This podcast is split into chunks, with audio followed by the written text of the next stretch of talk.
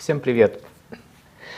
Вы на канале Политлаб. Э, Нас, нас просто э, вовремя просто включили нас в эфир, как раз когда мы не можем, у нас истерика, мы не можем успокоиться. Мы просто обсуждали- Не, просто в чате Алексей спросил, что замком Северного флота делал в Карабахе. Вот, как бы мы, пытались разобраться в этом вопросе. Ну, Илья ответил, Вот. ответил, что он умер и все. Я сказал, что он умер, все, как бы мы не Всё, можем что он там узнать. делал. Да. Короче, мы сейчас об этом поговорим. Ой, вы на канале Политлаб. Я напоминаю тем, кто только к нам присоединился или, или подписался, и вот это вот все увидел сразу, не пугайтесь. Э, У нас на самом деле очень серьезные разговоры. Мы почти не кривляемся и э, редко смеемся. А когда мы это делаем, а, некоторые э, наши подписчики нам сразу об этом сообщают в чате и говорят, не, не надо этого делать. Э, Мы, мы разбираем международную политику. Каждую пятницу у нас обзоры э, событий из мировой политики, которые произошли за неделю. Э, Мы собираемся, выбираем там 2-3 новости и начинаем их анализировать, разбирать. То есть мы вам сообщаем, что произошло, там даем свой анализ, свои прогнозы там, и так далее. И э, ну, как бы даем вам картинку, так сказать, того, что происходит на глобальном уровне. В с привязкой к Украине и без привязки к Украине, понятное дело. Э, Я Сегодня мы поговорим про... У нас две, э, две темы большие. Но как бы... То есть одна это, естественно, э, ситуация в Нагорном Карабахе, то есть то, что топ-новость этой недели. Э, И потом мы поговорим про Генеральную Ассамблею ООН, э, потому что там было очень много всего интересного. В контексте как раз Генассамблеи мы можем, мы можем очень много чего, очень много тем задеть. Вот. Начнем мы с э, Карабаха. Э, прежде чем сейчас я перейду, э, я сразу напомню, если вы смотрите эту трансляцию, сразу же поставьте лайк. И если возможно, конечно же, подпишитесь на наш канал, по возможности поддержите спонсорством. И поехали, да. Значит, по, э, начнем с Нагорного Карабаха. Значит, на этой неделе, ну, уже все знают, что 19 сентября э, снова произошла вооруженная эскалация вокруг Нагорного Карабаха. Азербайджан развернул военную операцию в, э, на территории Карабаха и менее чем за сутки боевых действий э, вынудил местные власти подписать договор о перемирии и разоружении. То есть, по большому счету, э, мы можем говорить, что буквально за один день закончилась, считай, почти закончилась, более чем 30-летняя история э, э, войны, э, конфликта вокруг Нагорного Карабаха. Э, 20 сентября, то есть вчера, э, позавчера точнее, начались переговоры э, между представителями э, карабахских армян и Азербайджаном э, при посредничестве России по поводу будущего статуса и прав, собственно, армян в Карабахе. Э, Я э, думаю, что начать надо с э, причин эскалации. Их несколько. Э, Первая причина, ну, она очевидна, это желание Азербайджана, пользуясь моментом, э, в общем-то, решить этот вопрос раз и навсегда. Э, Что за момент? Э, Судя по всему, официальный Баку воспринимает как бы нынешнюю ситуацию, то есть, что это вот уникальный шанс был вот все-таки как бы силой решить вопрос Карабаха. В чем уникальность? Э, Россия ослаблена, поскольку она занята войной в Украине. Э, Армения, в общем-то, не очень горит желанием снова втягиваться в еще одну войну в Карабахе на стороне карабахских армян после 2020 года, ну, как они считали, и мы видели, что, в общем-то, так и получилось. Э, И Азербайджан посчитал, что никто вовлекаться на сторону Карабаха вооруженным путем не будет. То есть ни Иран, там, ни Запад тем более. И, собственно, они посчитали, что это исторический момент, либо сейчас, либо никогда. Надо, в общем-то, э, э, эту историю закрывать и возвращать под свой контроль территорию Нагорного Карабаха. Я не исключаю, что в этом были еще какие-то договоренности с Россией, потому что я напомню, что с, начиная с 2020 года, когда закончилась э, 44-дневная война, э, реальный контроль над Карабахом, над политическими процессами в Карабахе, физический контроль над регионом осуществляли российские миротворцы, то есть Россия. Соответственно, без России любые боевые действия Азербайджана они э, не могли произойти, по крайней мере, без ведома России, как минимум, как максимум при участии России.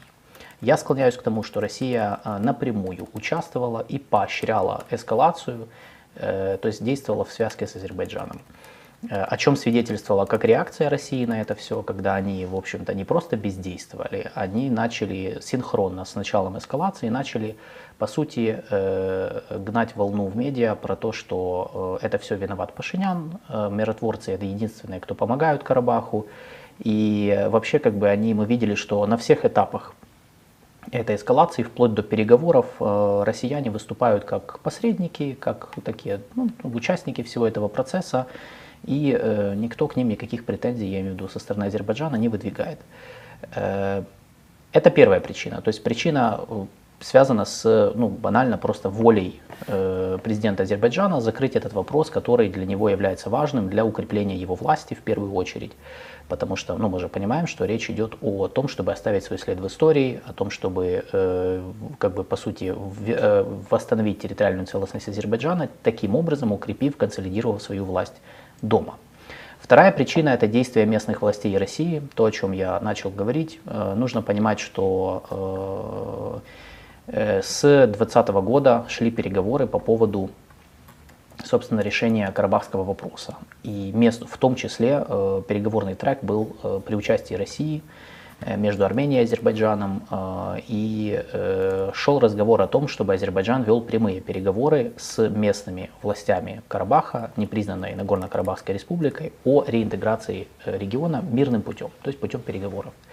Но эти переговоры не дали результата, они сорвались. Более того, здесь, мне кажется, мне кажется, важную роль сыграли недавние изменения в самом Карабахе, когда там две недели назад поменялась власть президент и правительство ушли в отставку, пришли новые люди.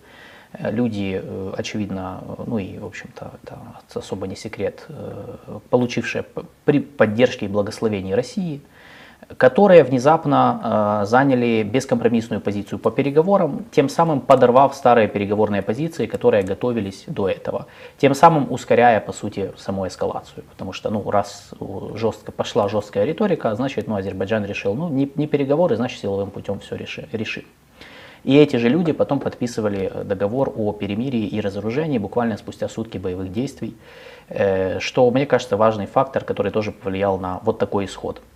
И третья причина э, самоустранения Москвы, начиная с 2020 года, вообще от этого процесса. То есть мы видели, э, опять же, все три года, на протяжении трех лет, с тех пор, как российские миротворцы зашли на территорию Карабаха, э, было же, ну это ж, было множество эпизодов различных столкновений, как на линии соприкосновения между Карабахом и Азербайджаном, так и на госгранице Армении и Азербайджана, во время которых Россия российские миротворцы и вообще Россия, которая имеет союзнические обязательства перед Арменией, не перед Карабахом, но перед Арменией, но при этом она имеет также мандат, их миротворцы имеют мандат на обеспечение безопасности и стабильности в Карабахе, да, мы понимаем, согласно договоренности 2020 года, они ничего не делали. Более того, в отдельных моментах э, были свидетельства того, что они даже как бы поощряли такую эскалацию, считая, что это э, инструмент давления на Ереван. И в принципе, э, как показали вот события 19-20 сентября, э, когда российские пропагандисты и представители уже в открытую говорили, в принципе, показывая откровенно, что да, для них вот эта силовая, силовая эскалация, это для них инструмент давления на Никола Пашиняна, э, которого они очень сильно надеются отстранить от власти в результате внутреннего политического кризиса, который должен быть вызван потерей Карабаха, как они надеются, по крайней мере. Э, этим можно также объяснить синхронное начало протестов э, у здания правительства в Армении с началом э, вооруженной эскалации со стороны Азербайджана.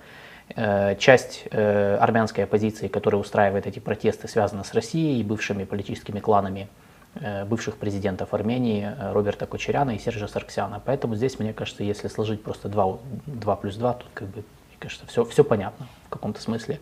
Самоустранение Москвы от процессов в, по Карабаху, оно тоже сыграло свою роль, поскольку Азербайджан более уверенно, более свободно себя вел по отношению к этому вопросу и, в общем-то, в итоге пришел к тому, что ну, закрыл этот вопрос для себя, ну, пытается, по крайней мере, э, силовым путем. Э, теперь, по поводу, э, теперь переходим к еще один важный момент, выводы. Какие можно сделать выводы из всей этой ситуации? Я не буду уходить сейчас в глубокие э, обсуждения, как бы слишком глубокие, потому что, в принципе, если э, кому интересно, я, э, у нас был эфир специальный с Юрием Романенко недавно, как раз когда все это начиналось, вот поздно вечером 20 сентября мы делали эфир, он у нас залит в видео на канале, вы можете его посмотреть. Мы там полтора часа об этом говорили, там вот все подробно, подробно рассказано. Сейчас я просто говорю, вот я хочу краткое резюме дать, чтобы мы какие-то вышли на какие-то выводы и поговорили об интересах Украины здесь. Выводы по Карабаху. Значит, с моей точки зрения, вывод один. Я считаю, что то, что произошло, э, не, то есть возвращение Карабаха под контроль Азербайджана не означает, что сам конфликт между Азербайджаном и Арменией окончен.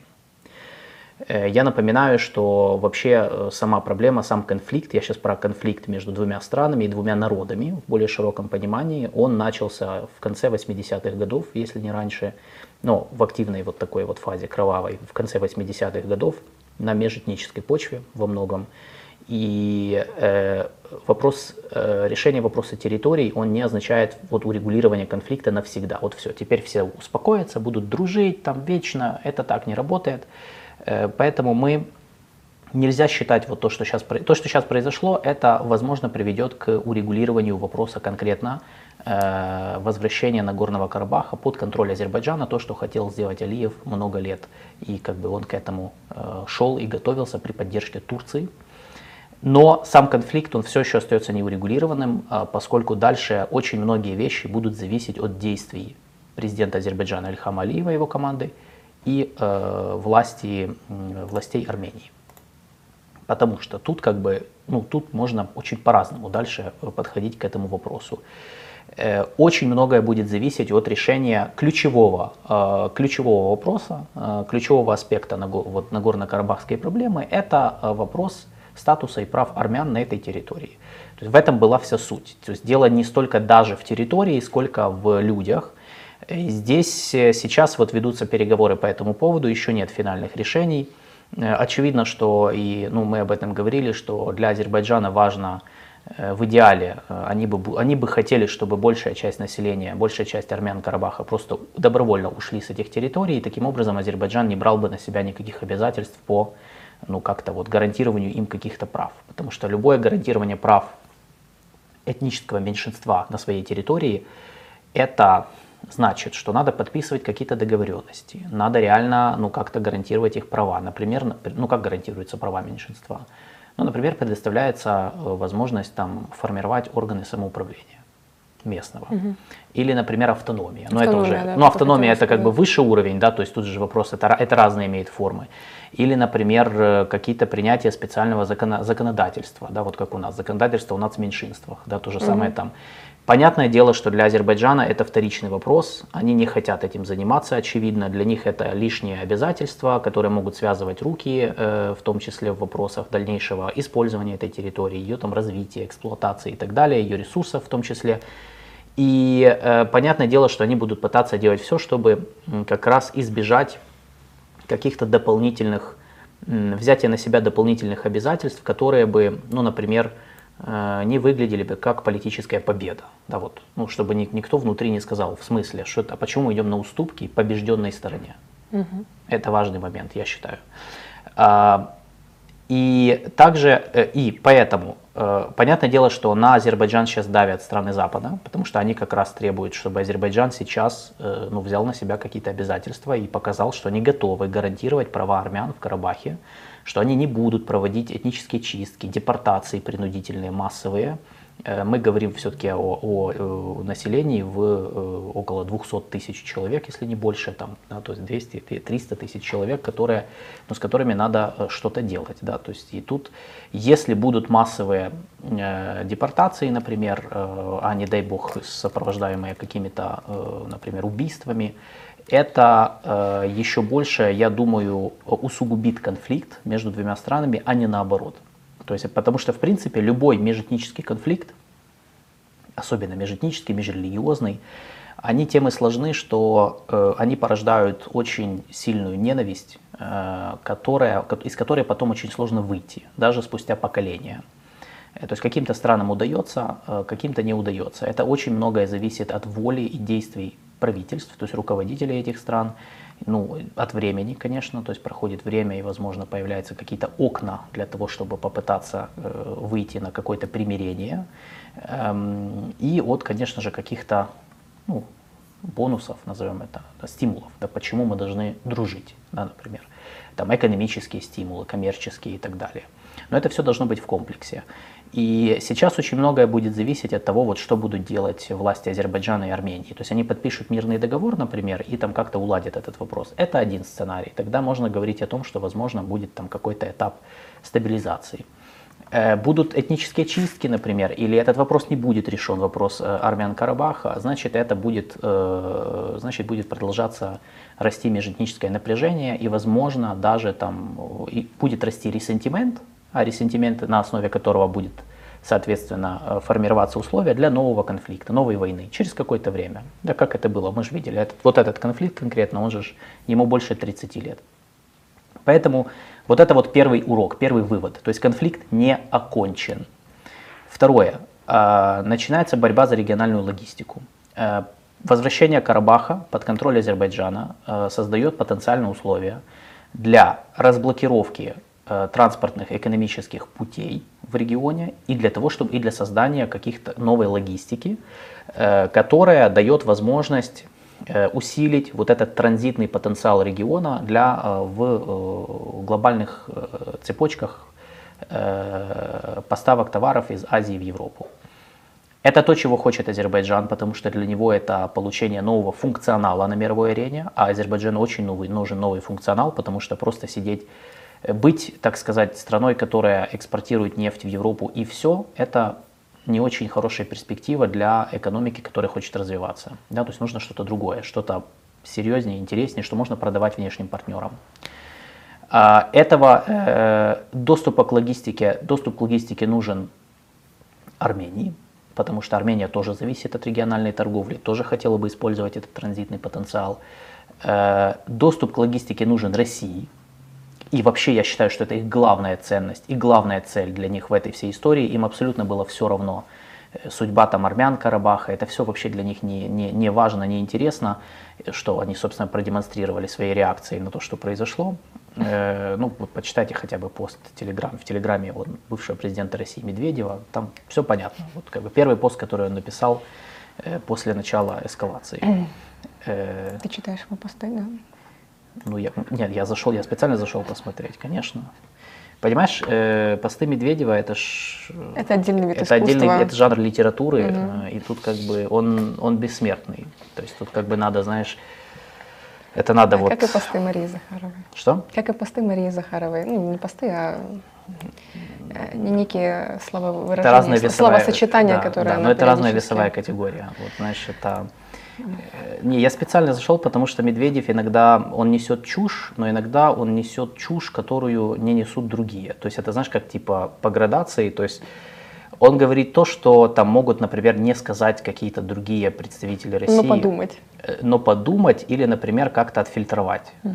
А вот а он, он, не он, он базар вообще не фильтрует, у него, okay. ну там же понятно, если правда то, что он там любит это вот, то как бы каком состоянии он там это все пишет, то я не удивляюсь, конечно. Имеет право.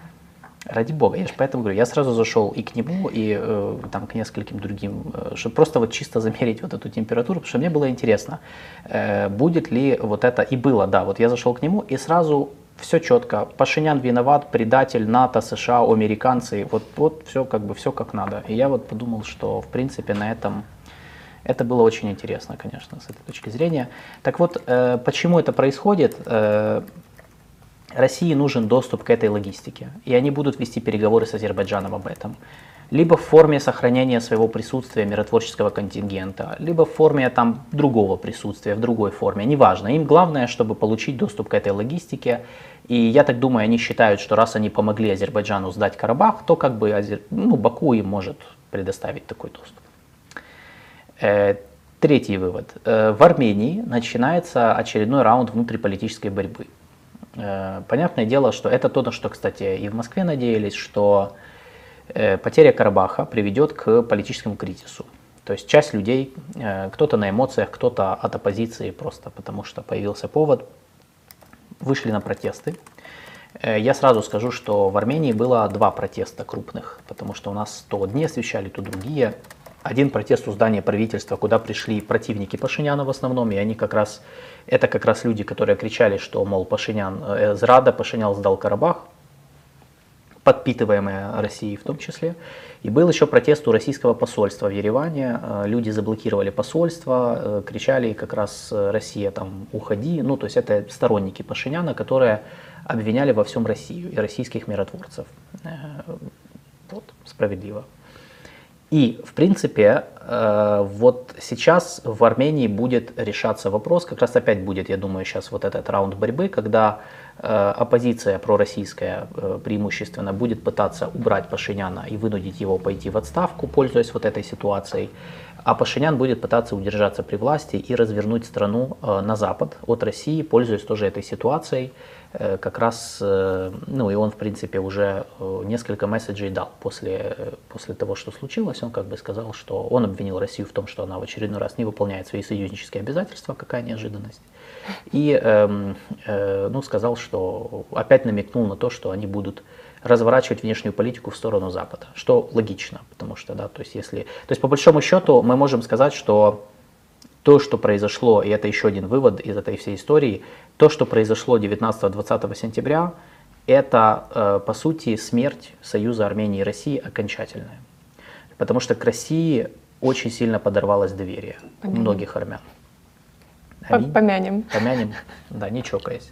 Поэтому как бы для и это шанс для Еревана вырваться из зависимости из, э, от России и переориентировать внешнюю политику. Вот, вот, то есть как бы по большому счету, то есть будущей трагедией для карабахских армян, да, эта вся ситуация, она является возможностью для ереванских элит, для нынешних властей Армении, для того, чтобы попытаться сейчас на этой волне а, особенно когда все очень очевидно, то есть как бы, тут даже нету, ну реально нет никакой двусмысленности, эм, ну, попытаться уменьшить зависимость от России, оторвавшись от карабахского вопроса и переориентировать свою политику в там, ну, я не назову это в прозападную, я не верю в то, что Армения очень быстро сможет стать прям прозападной полностью. Я думаю, это будет больше, ну, первая фаза, как многовекторная, то есть диверсификация внешней политики пойдет, а потом уже будут определяться приоритеты, потому что все-таки нужно понимать, что даже если политические, э, политесное политическое партнерство э, Армении и России в кризисе,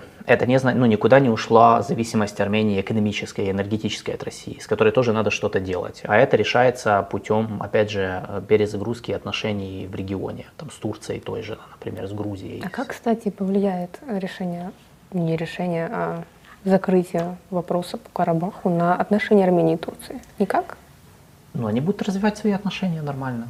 Ну, учитывая, что тесные связи Азербайджана и Турции, это вообще, что смотри, Турция я, поддерживала все да, эти процессы. Когда начала обостряться ситуация, ну, во-первых, еще до этого всего, после 2020 года, э, Турция и Армения э, начали вести официально переговоры между собой, частично были открыты границы. Э, более того, когда начала обостряться ситуация между Азербайджаном и Карабахом, Э, я напомню, что президент Турции Раджеп Таyyip Эрдоган позвонил Николу Пашиняну, они поговорили выразили там надежду, что все решится дипломатическим путем. То есть для Турции нет никакого смысла дальнейшего э, просто изолировать Армению просто потому что. Более того, Анкара, на, наоборот, она, э, они э, заинтересованы в том, чтобы с Арменией развивать отношения, потому что ну, банально там очень много потенциала и выгод для себя в том числе и, соответственно, и для Армении. Поэтому я думаю, что как раз эм, на турецком направлении это ничего никаких угроз mm-hmm. не будет нести. С Азербайджаном другой вопрос, да, насколько они смогут договориться и насколько у них стабилизируются отношения, я уже сказал об этом. И последний вывод. Э, сейчас на повестку будет выходить вопрос дальнейшей эскалации. Я напомню, что э, есть же э, как бы у Азербайджана, ну и у Турции тоже, есть вот эта идея э, пробить э, транспортный коридор, то, что они называют Зангизурский коридор. Угу. Дело в том, что для этого, ну как бы, для этого им нужен контроль не только над Карабахом, поскольку этот коридор, э, он же проходит в том числе по территории э, уже Армении, южных областей Армении, части ее. Э, это коридор, который должен соединить Азербайджан с регионом Нахичевань э, и дальше уходить на Турцию. Вопрос состоит в том, будет ли Азербайджан идти дальше. Потому что, окей, Карабахский вопрос, там Карабах они, например, вернули под контроль, что дальше? Э, Дальше просто, но, но это очень серьезная эскалация, потому что это уже, во-первых, это задевает территорию самой Армении. Это уже не про Карабах, это про территорию суверенную, э, международно признанной границы Армении.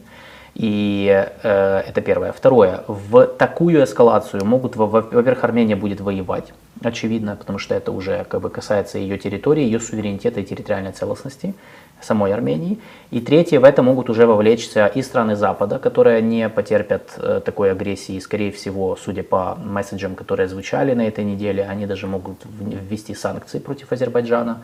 А Азербайджан очень уязвим перед санкциями Запада, учитывая его зависимость от европейского рынка энергетического особенно, э, ну, в плане именно экспорта своих, своих энергоносителей в Европу, потому что зависимость, она же двусторонняя, это же не только то, что ты экспортируешь нефть, там они зависят, но и ты зависишь.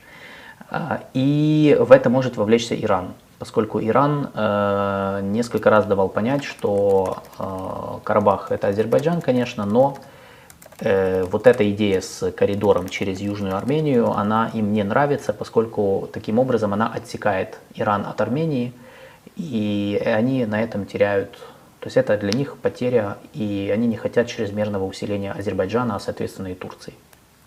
Поэтому вот этот вопрос сейчас будет стоять на повестке дня, вот они будут это его реализовывать или на этом остановятся. Тут тоже, это вот тоже важный момент, на среднее, в том числе на среднесрочную перспективу. И последнее, по интересам Украины. Я считаю, что сейчас, э, ну, наш интерес, я уже его формулировал когда-то, но, наверное, повторю. Э, Интерес Украины в этой ситуации, э, вообще, вот, в принципе, на Южном Кавказе, как и в других смежных регионах с нами, он состоит в том, чтобы минимизировать или ликвидировать российское военно-политическое присутствие и влияние поскольку через это присутствие и влияние Россия много лет э, проецировала силу и таким образом ну, как бы влияла на, э, на регион и на нас. То есть блокируя там наши какие-то инициативы или дружественные нам инициативы, подрывая позиции своих соперников на Западе и наши в том числе, ну и в целом проецируя силу, э, вот сейчас, например, там используя эти серые зоны, так называемые, ну типа вот Карабах, там, да, там Абхазия, Южная Осетия, там Приднестровье, в том числе, чтобы сохранять свое влияние, э, угрожать и обходить западные санкции. Наш интерес вот это все как бы ну, в идеале ликвидировать, но имеется в виду присутствие России. Сейчас они, я сейчас не про как бы сами, не, не про сами территории, естественно, а именно про влияние России. Э, В, ну, как минимум, минимизировать их влияние и присутствие при возможности. Соответственно, для нас вот эта ситуация с Карабахом, конечно, многое зависит от того, что сейчас Россия будет договариваться с Азербайджаном, э, но для нас в идеале, чтобы российские миротворцы из Карабаха ушли, э, чтобы Пашинян удержался при власти с его прозападной повесткой или многовекторной повесткой, неважно, э, и чтобы создались условия в Армении для того, чтобы Россию оттуда вытеснили. Для этого я считаю, что мы, у нас сейчас открывается хороший, уникальный шанс э, поддержа- э, перезагрузить отношения с Арменией. Э, Как раз на вот этой волне, что ну, как бы они хотят развернуть внешнюю политику, супер, нас это устраивает. Мы можем помочь, потому что мы можем стать мостиком как раз коммуникационным и политическим для Армении связи с Западом. И э, я думаю, что это хороший повод э, поддержать усилия Никола Пашиняна, который вот как раз начал все это сейчас, э, на- начал попытки вывести Армению вот куда-то Пашинян еще продержится, да? я склоняюсь к тому, что он продержится. Э, Протесты вчера, ну, по состоянию на вчера вечером я смотрел, они продолжались, но э, я, ну, мое впечатление такое. Я не считаю, что эти протесты достаточно сильные, чтобы привести к отставке правительства. Э, Дело в том, что пророссийская армянская оппозиция достаточно слаба и дезорганизована. То есть просто это люди, которые не имеют достаточной легитимности внутри страны. То есть бывшие президенты, там Кочерян и Сарксян, э, все знают, что именно, они спонсируют оппозицию во многом. Они э, имеют еще более токсичную репутацию, чем, чем даже Пашинян, например, если он кому-то не нравится. Э, и плюс у Пашиняна есть сторонники. Ну, Значительная часть армян его поддерживают, несмотря ни на, ну, ни на что. И банально нету альтернативы. То есть это вопрос, как бы, что он лучше, чем вот эти старые элиты, от которых как раз они были рады избавиться, когда он пришел Сарксян, да. к власти. Бывшие президенты, да, Сарксян, Кочерян, которые как раз пытаются. Поэтому, в принципе, я думаю, что он удержится. Э, Не факт, что это значит, что у него там все стабилизируется, все будет хорошо, потому что очевидно, что Россия будет пытаться сделать все, чтобы как-то либо переформатировать его власть и усилить свое влияние на его команду, либо его убрать. Ну, в общем, там как бы сейчас я же поэтому и сказал, что один из выводов этой ситуации, что в Армении начнется сейчас а, раунд внутриполитической борьбы. Более того, если карабахских армян начнут выдавливать из Карабаха, они все уедут в Армению, и они тоже смогут, будут фактором напряжения внутреннего. Э, Многие из них, скорее всего, тоже будут, э, может быть, даже вот выдвинут претензии к Пашиняну э, на эмоциях, участвовать в протестах против него, ну, как бы считая, что он виноват за все. Особенно если, ну, а на них действует и российская пропаганда в этом плане. Поэтому ну, наш интерес, я считаю, что как раз состоит в том, чтобы сейчас попробовать перезагрузить отношения с Арменией. Потому что, в принципе, если мы хотим, если мы хотим достичь нашей стратегической задачи, а стратегическая задача это минимизация российского влияния на Южном Кавказе, э, то нам нужны, нужны и Азербайджан, и Армения, и Грузия. Да, то есть В принципе, нельзя- минимизация российского влияния в окружающих регионах. да, да, в окружающих регионах, то есть создание безопасной для нас среды, ну и для всех остальных тоже. В принципе, это в интересах и Азербайджана, и Армении на самом деле, и Грузии. То есть э, зачем им критическая зависимость от токсичной России, которая как бы показала, что они, э, ну, как бы, которая в принципе не, не, ничего особо им предложить на самом деле на данный момент не может. Э, Так что вот нашим дипломатам, мне кажется, здесь нужно сейчас активизироваться. Я надеюсь, что они это сделают, потому что, ну, если мы упустим момент, просто другого может не быть. А у нас отношения с Арменией всегда, на самом деле, они же, э, они были, ну, они не были плохими, да, то есть у нас на уровне населения вообще все хорошо. У нас огромная диаспора, которая очень много делает для поддержки Украины. Э, И плюс сейчас политические элиты в Армении мы видели, э, особенно после приезда жены Пашиняна на саммит леди и джентльменов, он так назывался, да? Э, Первый, сам- э, не первый, саммит первых леди и джентльменов. Да, вот она Саммит приезжала первый. впервые, она же привозила гуманитарку, ездила Тре- в Бучу. третий был как раз, да. Да, Мгм. это, это был очень важный сигнал, который надо подхватить и как раз вот пользуясь этим, ну, начинать потихоньку развивать отношения с Арменией. То есть для нас это хороший шанс реально усилить свои позиции на Южном Кавказе. Тем более, что, нас, что это, этот шаг будет поддержан странами Запада, которые преимущественно сейчас э, выразили поддержку Армении на фоне всех, всей этой истории. Вот. Это, в принципе, с моей стороны все, что я хотел сказать по поводу Карабаха. Ну, добавить точнее, потому что сказано было много за эту неделю. Э, Я еще раз напомню, что как бы, вы можете посмотреть наш разговор э, позавчерашний с Юрой Романенко. Э, Он есть на канале. Я могу бросить ссылку, если надо, в чат. Э, Если не надо, ну там в разделе видео вы сразу его первым видео найдете. Э, Там как раз ну, больше всяких, э, всяких подробностей. Теперь давай по вопросам пройдемся. С замкомом мы все поняли, э, миротворцы. Да, там погибли четверо миротворцев, это уже, ну, вроде как подтверждено, э, российских. Азербайджан выразил глубокое сожаление об этом, Э, Алиев позвонил Путину, извинился. Ну, это такое же было в 2020 году, когда они тоже сбили вертолет, по-моему, и извинились, и на этом все, как бы все замяли эту историю, и все было между Азербайджаном и Россией хорошо. Поэтому я не надеюсь, я и не думаю, что сейчас этот инцидент, он каким-то образом внезапно там приведет к какому-то разрыву между Баку и Москвой. И у них есть взаимные интересы, они их понимают, поэтому им э, они не будут из-за этого, не будут из-за этого, я думаю, выходить в какой-то разрыв. А, вот, поэтому, да. что еще вас интересует? Эм, Так, я, смотрю, я просто просматриваю вопросы, есть ли какие-то, на которые там, может, я не ответил, как-то даже. Э, Там геноцид армян, да. да, который Турция не признает. Не признает, но, в общем-то, ну, ну и вряд ли признает, я думаю, потому что, ну, Турции же не хочется платить, э, признаваться в преступлениях и, соответственно, платить потом компенсацию за это, вы же понимаете. Э, Это не мешало им, не мешает им разговаривать, не мешало им проводить переговоры, я думаю, не будет мешать. Ну, все, я не знаю, то есть, как бы, что еще. То есть, я не считаю, что вопрос, э, факт непризнания Турции геноцида армян, он будет настолько принципиальным, что ну, Армения вот просто будет игнорировать свои, как бы, в том числе, э, экономические интересы, вот принципиально никогда, будет, никогда не будет развивать отношения с Турцией. Мы видели, что это не так.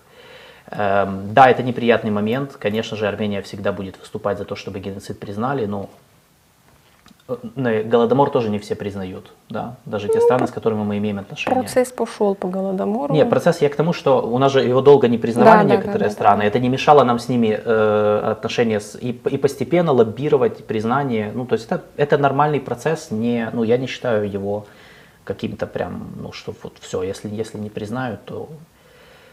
Э, что дальше? Максим Почему? Майструк пишет, что да. стоит поманить России деньгами нефтью, и все быстро станет не все так однозначно. Ну, я бы не сказала, что в, в России сейчас есть ну, снова втянуть Армению в орбиту своего влияния, и если я правильно понимаю, конечно.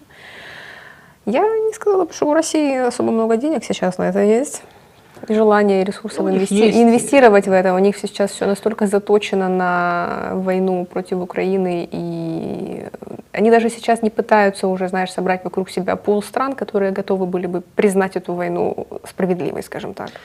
Тут, что было в прошлом году. Понимаешь, сила, э, преимущество России в Армении, оно э, зиждется не на деньгах. Ну, не столько на том, что у них вот куча денег, которые они как из банка каждый месяц нам вываливают куда-то. Э, во-первых, в Армении ну, не так много, это не такой большой рынок, это не такая большая страна, чтобы на нее нужны были сумасшедшие деньги. Во-вторых, э, я думаю, что преимущество России состоит в том, что, а, у них есть мягкая сила, ну реально, пропаганда, которая там много десятков лет работает, мы по себе знаем, да.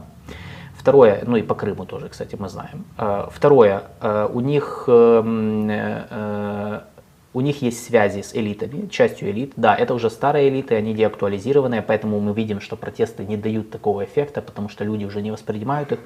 Но это элиты, которые имеют соответствующее влияние в самой же Армении, они через них действуют. То есть у них много условных агентов влияния, назовем это так. Ну, как, кто-то невольно, кто-то там полезный идиот, кто-то реально там работает с российскими спецслужбами. Э, это тоже очень важный момент. И третье, зависимость Армении экономическая и энергетическая, которую не просто так, да, это нельзя поменять очень быстро. Это действительно то, что надо разворачивать постепенно, постепенно, постепенно. Э, поэтому здесь нужна альтернатива, явная видная альтернатива. Я поэтому говорю про Украину, которая может в некоторых аспектах помочь, не во всех. И э, нужно, нужно время. То есть вот это вот, я думаю, будет главный, главный вызов для Армении, он даже не в том, чтобы, например, там, там, выкинуть российскую базу в Гюмри, да, так вот там, окей, выкинут, но даже если они ее выкинут, не, знает, что, не значит, что, российские, что они так легко просто уйдут от России. Э, или там закрыть каналы российские. Этого недостаточно. То есть ключевой вызов – это вот эта зависимость в экономике и в энергетике, которую надо решать. И ну, правительство Пашиняна – это то правительство, которое, по крайней мере, демонстрирует, что они готовы решать этот вопрос. Нам это выгодно все. Ну, то есть тут как бы наши интересы, они четко понятны, как мне кажется. Э, э, да, Максим, я понял, э, ну, Максим просто продолжает. Я имею в виду не только Армению, но и другие страны, например, Грузию. Как только война закончится, про все преступления и токсичность России быстро забудут. Я не согласен, потому что... Ничего не известно, что будет с Россией. Вопрос доверия ну, вопрос доверия к России и угу. надежности России. То есть вопрос же не в том, что забудут там преступления. Я бы даже сказал, что некоторые страны и сейчас игнорируют да, то, что Россия делает, и с ними продолжают, ну, это если вот продолжать эту логику, да, то как бы, ну, все же, да, знают, что происходит примерно, как бы, и, ну, все равно некоторые страны, например, продолжают с Россией торговать. То есть интересы они будут всегда, а, но тут вопрос просто в том, что после того, что случилось, особенно в Армении, к России просто нет того доверия, которое было раньше. То есть их просто будут стрематься. Вот это ключевой момент, э, долгосрочный эффект от этой войны. Э, то есть он не в том, что все, все там, ну, все будут, э, ну, конечно, конечно, интересы, опять будет бизнес as usual, естественно, это, это нормально, но э, к России не будет того доверия, то есть потому что они ненадежные. Они показали, что в любой момент они могут начать какую-то войну по идеологическую, да, абсолютно ничем не обусловленную, даже не пытаясь это объяснить партнерам, а они не пытались это объяснить никому. Поэтому как бы в целом я, я думаю, что я не думаю, что все, все все быстро забудут. То есть это, ну, как бы, какой эффект, долгосрочный эффект негативный для России, он реально есть и будет. Просто может он не такой, как мы себе думаем. А, так. Что еще? Ну, я думаю... Сейчас я хочу посмотреть, в каком году Верховная Рада Крыма признала Крыма? Э, Крыма. Ну, Верховная Рада Автономной Республики Крым э, геноцид армян признала. А, у нас было, да, такое. У нас же отдельно да, даже, я скажу, нас... горсоветы даже признали да. геноцид армян. А, еще в, да, в 2005 году Верховная Рада Крыма приняла решение об объявлении 24 апреля Днем памяти жертв геноцида армян, поэтому... Угу. Да, я помню, что там прокуратура что-то признавала крымская, что это не это было с нарушениями принято, еще что-то. Да. Да, в 2005 году, да. Угу. Вот, поэтому я думаю, что на этом все. Мы эту тему как бы пока что, пока что закрываем на сегодня. Будем следить за тем, что будет. Сейчас ключевой момент, зачем надо следить, это эти переговоры в Евлахе э, между Азербайджаном и представителями карабахских армян по поводу того, что с ними будет. Да, это, это ключевой вопрос. От этого дальше можно будет делать прогнозы как раз относительно э, дальнейшего развития самого конфликта. А это ключевое, чтобы понять, будет ли стабильным Южный Кавказ или все-таки нет. Так, идем в Генассамблею. Да. Сейчас момент, я тут что-то у меня что-то пошло не так. А, да, значит, 19 сентября в Нью-Йорке в штаб-квартире Организации Объединенных Наций началась сессия, 78-я, да, если я не ошибаюсь, Генеральной Ассамблеи ООН, куда съехались лидеры, почти 200 да, лидеров э, стран, почти все лидеры, кто-то отправил своих представителей. И, собственно, каждый имел возможность выступить на трибуне. Э, да. Лидеры, мы имеем в виду не глав государств, не все прям президенты. Я же говорю, да, они не все приехали лидеры, да, кто-то да. приехал просто там, в качестве там, либо вице-премьер-министра или министра да, иностранных да. дел. Из пяти постоянных членов Совбеза был только Байден, получается. Байден, ну, глава государства, президент да, США, да, а все да, остальные... Да Си Цзиньпина не было. Был, был Ханчжен, заместитель председателя КНР. Причем как вице-президент. Да, ну так и называется, вайс-президент. Вайс-президент. А, ну, ну, потому что... Э, Си Цзиньпин уже не президент. Ну, в англоязычной прессе не понимают вот этих коммунистических э, слэш аналогов советских э, названий, наименований, титулов, типа председатель, потому что он же не президент, Си Цзиньпин, я имею в виду, он председатель. Да. Поэтому Си Цзиньпина в англоязычной прессе называют просто президент, потому что так понятнее, глава государства, все, без разницы, никто не разбирается. Да, да. и а, Путина не было. Заместитель председателя, соответственно, вице-президент, все логично, поэтому да, да от Китая был вице-президент э, Ханчжэнь. Путина не было, естественно, был Лавров, а дальше Франция не Министр было иностранных дел Катрин Калана. Да, э, даже не премьер, опять же, и Британия Риши Сунака не было, но я не понял, кто. А, был министр Депьюти премьер-министр. Депьюти, а, вице-премьер был, да. Был, Оливер Дауден да, если Дауден. не ошибаюсь. Вот, ну, то есть, как бы, да, почему-то, я не знаю почему, но, в общем, да, из, из пяти постоянных членов Совбеза Они решили, приехал. да, что, что э, э они решили, что... Я думаю, они посмотрели э, интервью Михаила Подоляка, э, где он сказал, что э, все ООН это бесполезные институции, которые зарабатывают деньги. В этом есть доля правды. Да, они посмотрели его интервью и такие, ну, действительно, никогда об этом не думали. Fair enough, да.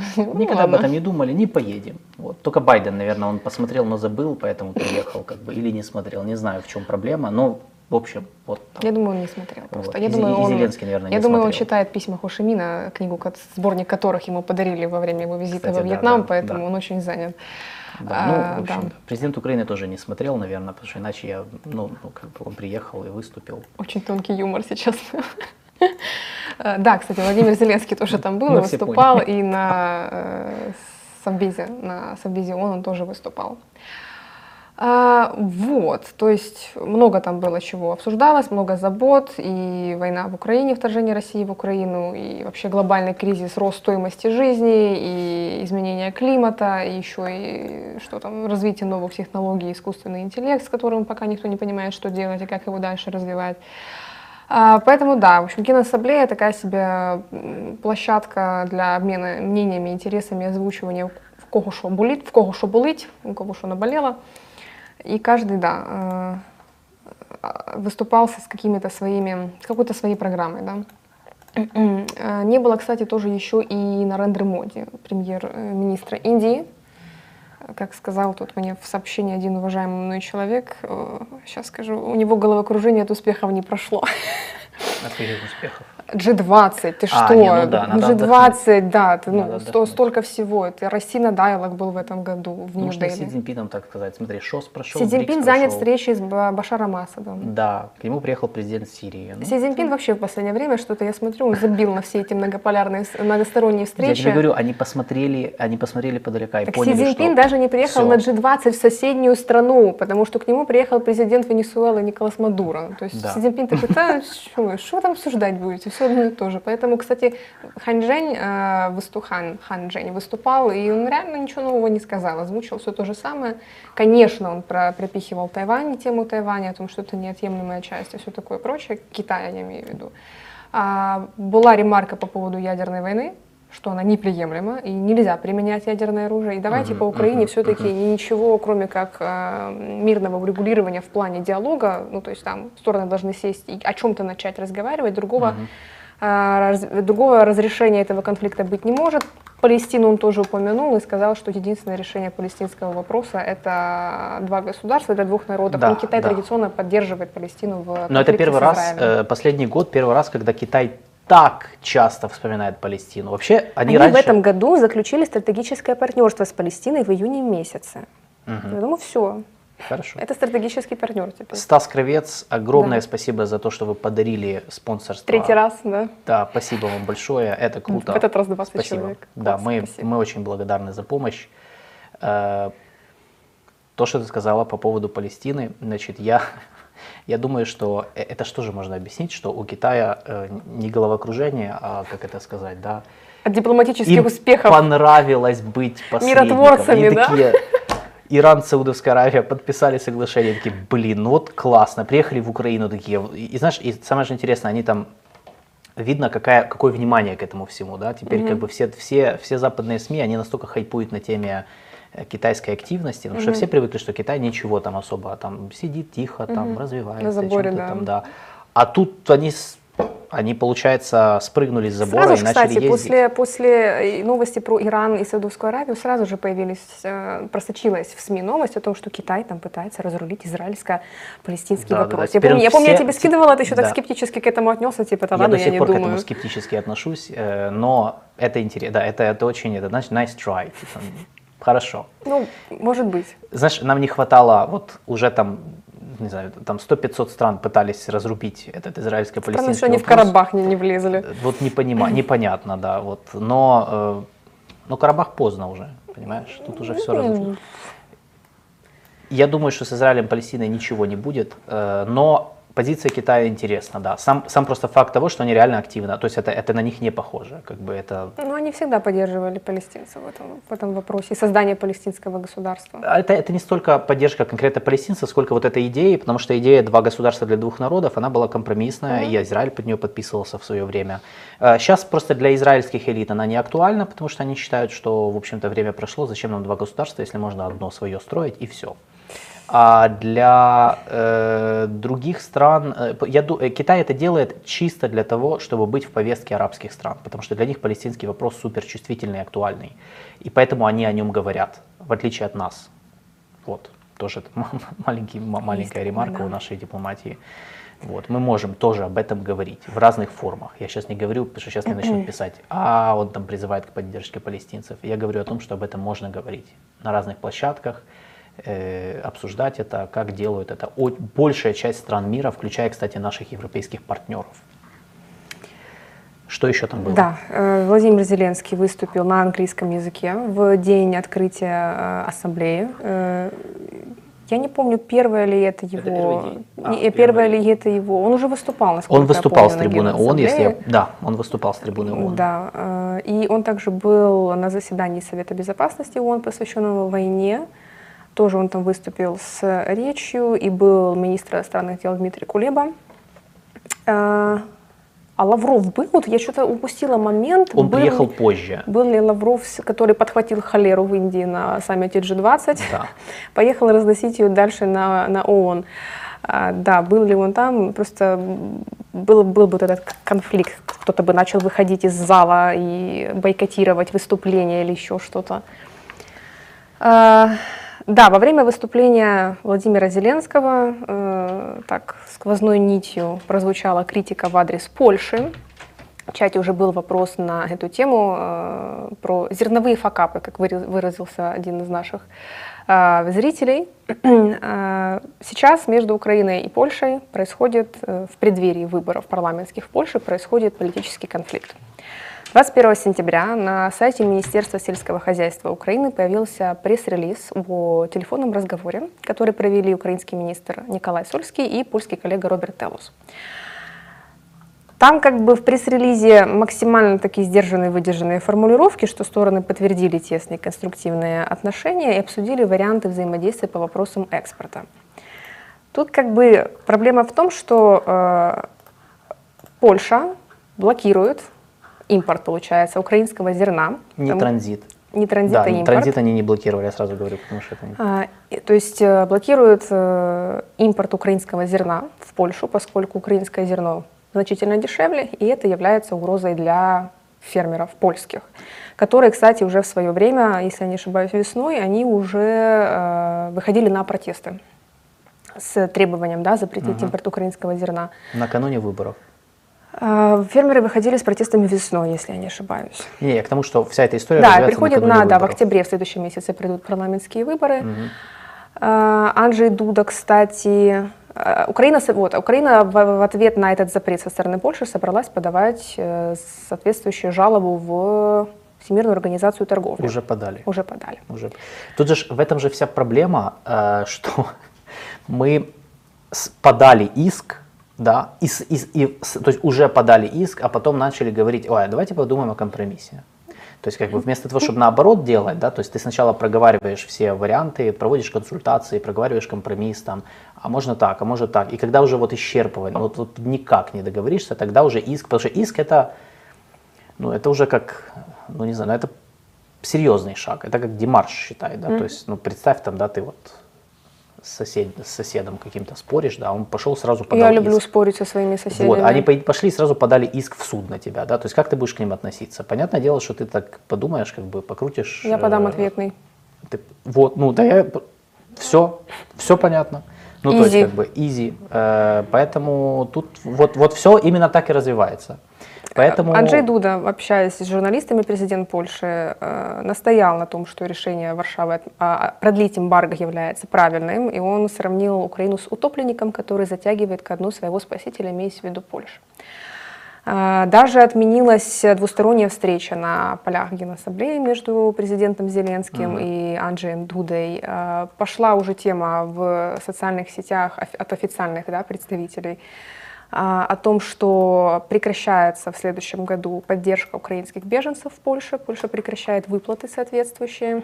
А для украинских беженцев в Польше действительно условия действительно привлекательные, там много, много каких плюшек на данный момент. И, э, если я не ошибаюсь, это, а, это была канцелярия премьер-министра Моровецкого. Э, в Твиттере они публиковали новость о том, что Польша более не поставляет вооружение Украине.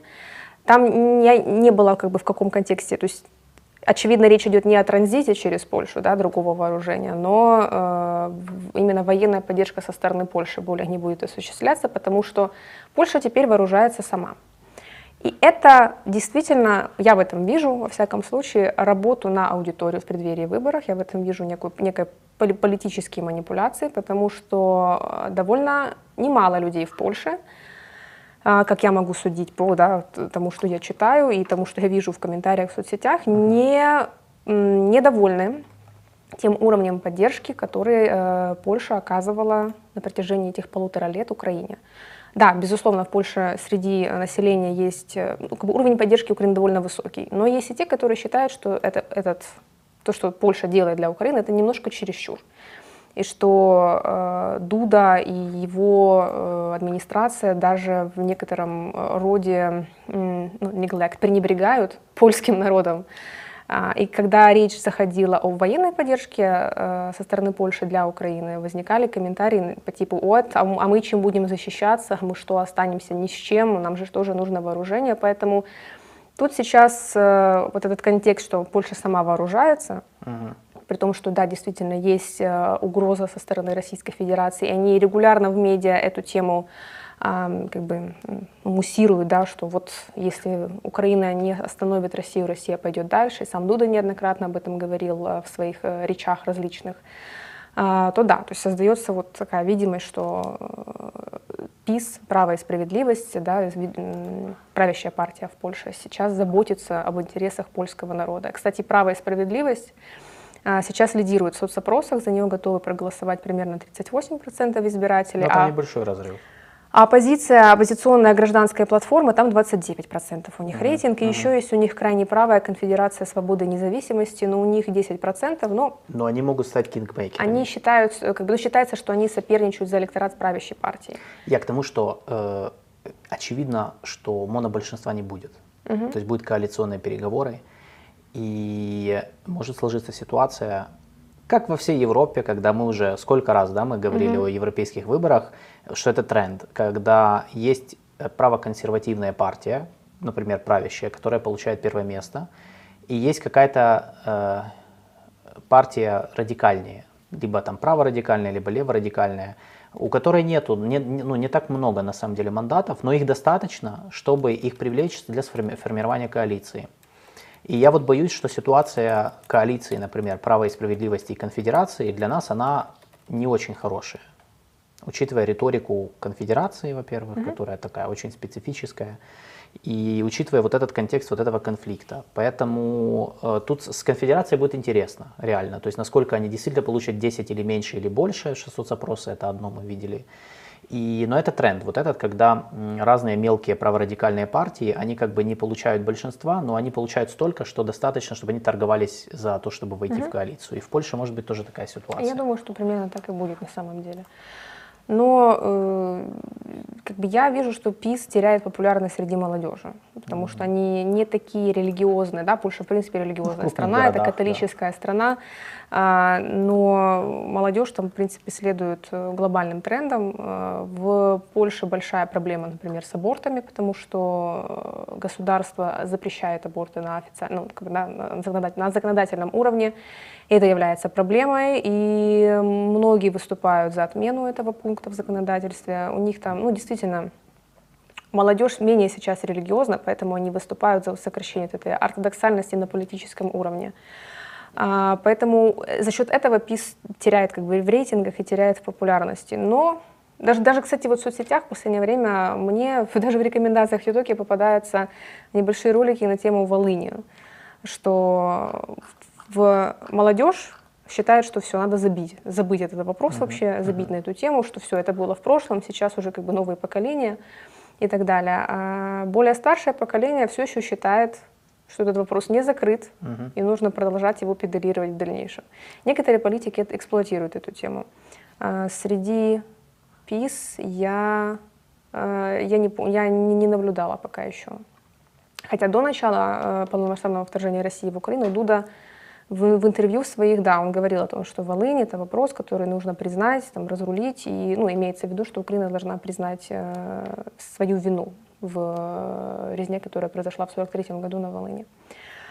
Вот, поэтому э, происходит сейчас то, о чем мы говорили уже в своих эфирах, а мы говорили, что к парламентским выборам в Польше начнется очень интересно, э, и Польша из государства, которое мы, мы как бы, да, ну, не считали, мы и сейчас считаем Польшу дружественным государством, но, в общем, э, уровень э, вот такой без, безграничной поддержки со стороны Польши уже не станет таким безграничным, и мы рискуем нарваться на то, что перед выборами все вот эти чувствительные вопросы, которые мы не, не решили, не закрыли, всплывут в конечном итоге, будут активно манипулироваться политиками, что сейчас да. и происходит. Но мы не знали, конечно, что мы сами педалируем этот процесс, э, как бы вли, ну, влазя в этот конфликт, потому что я считаю, что можно было бы этого всего избежать.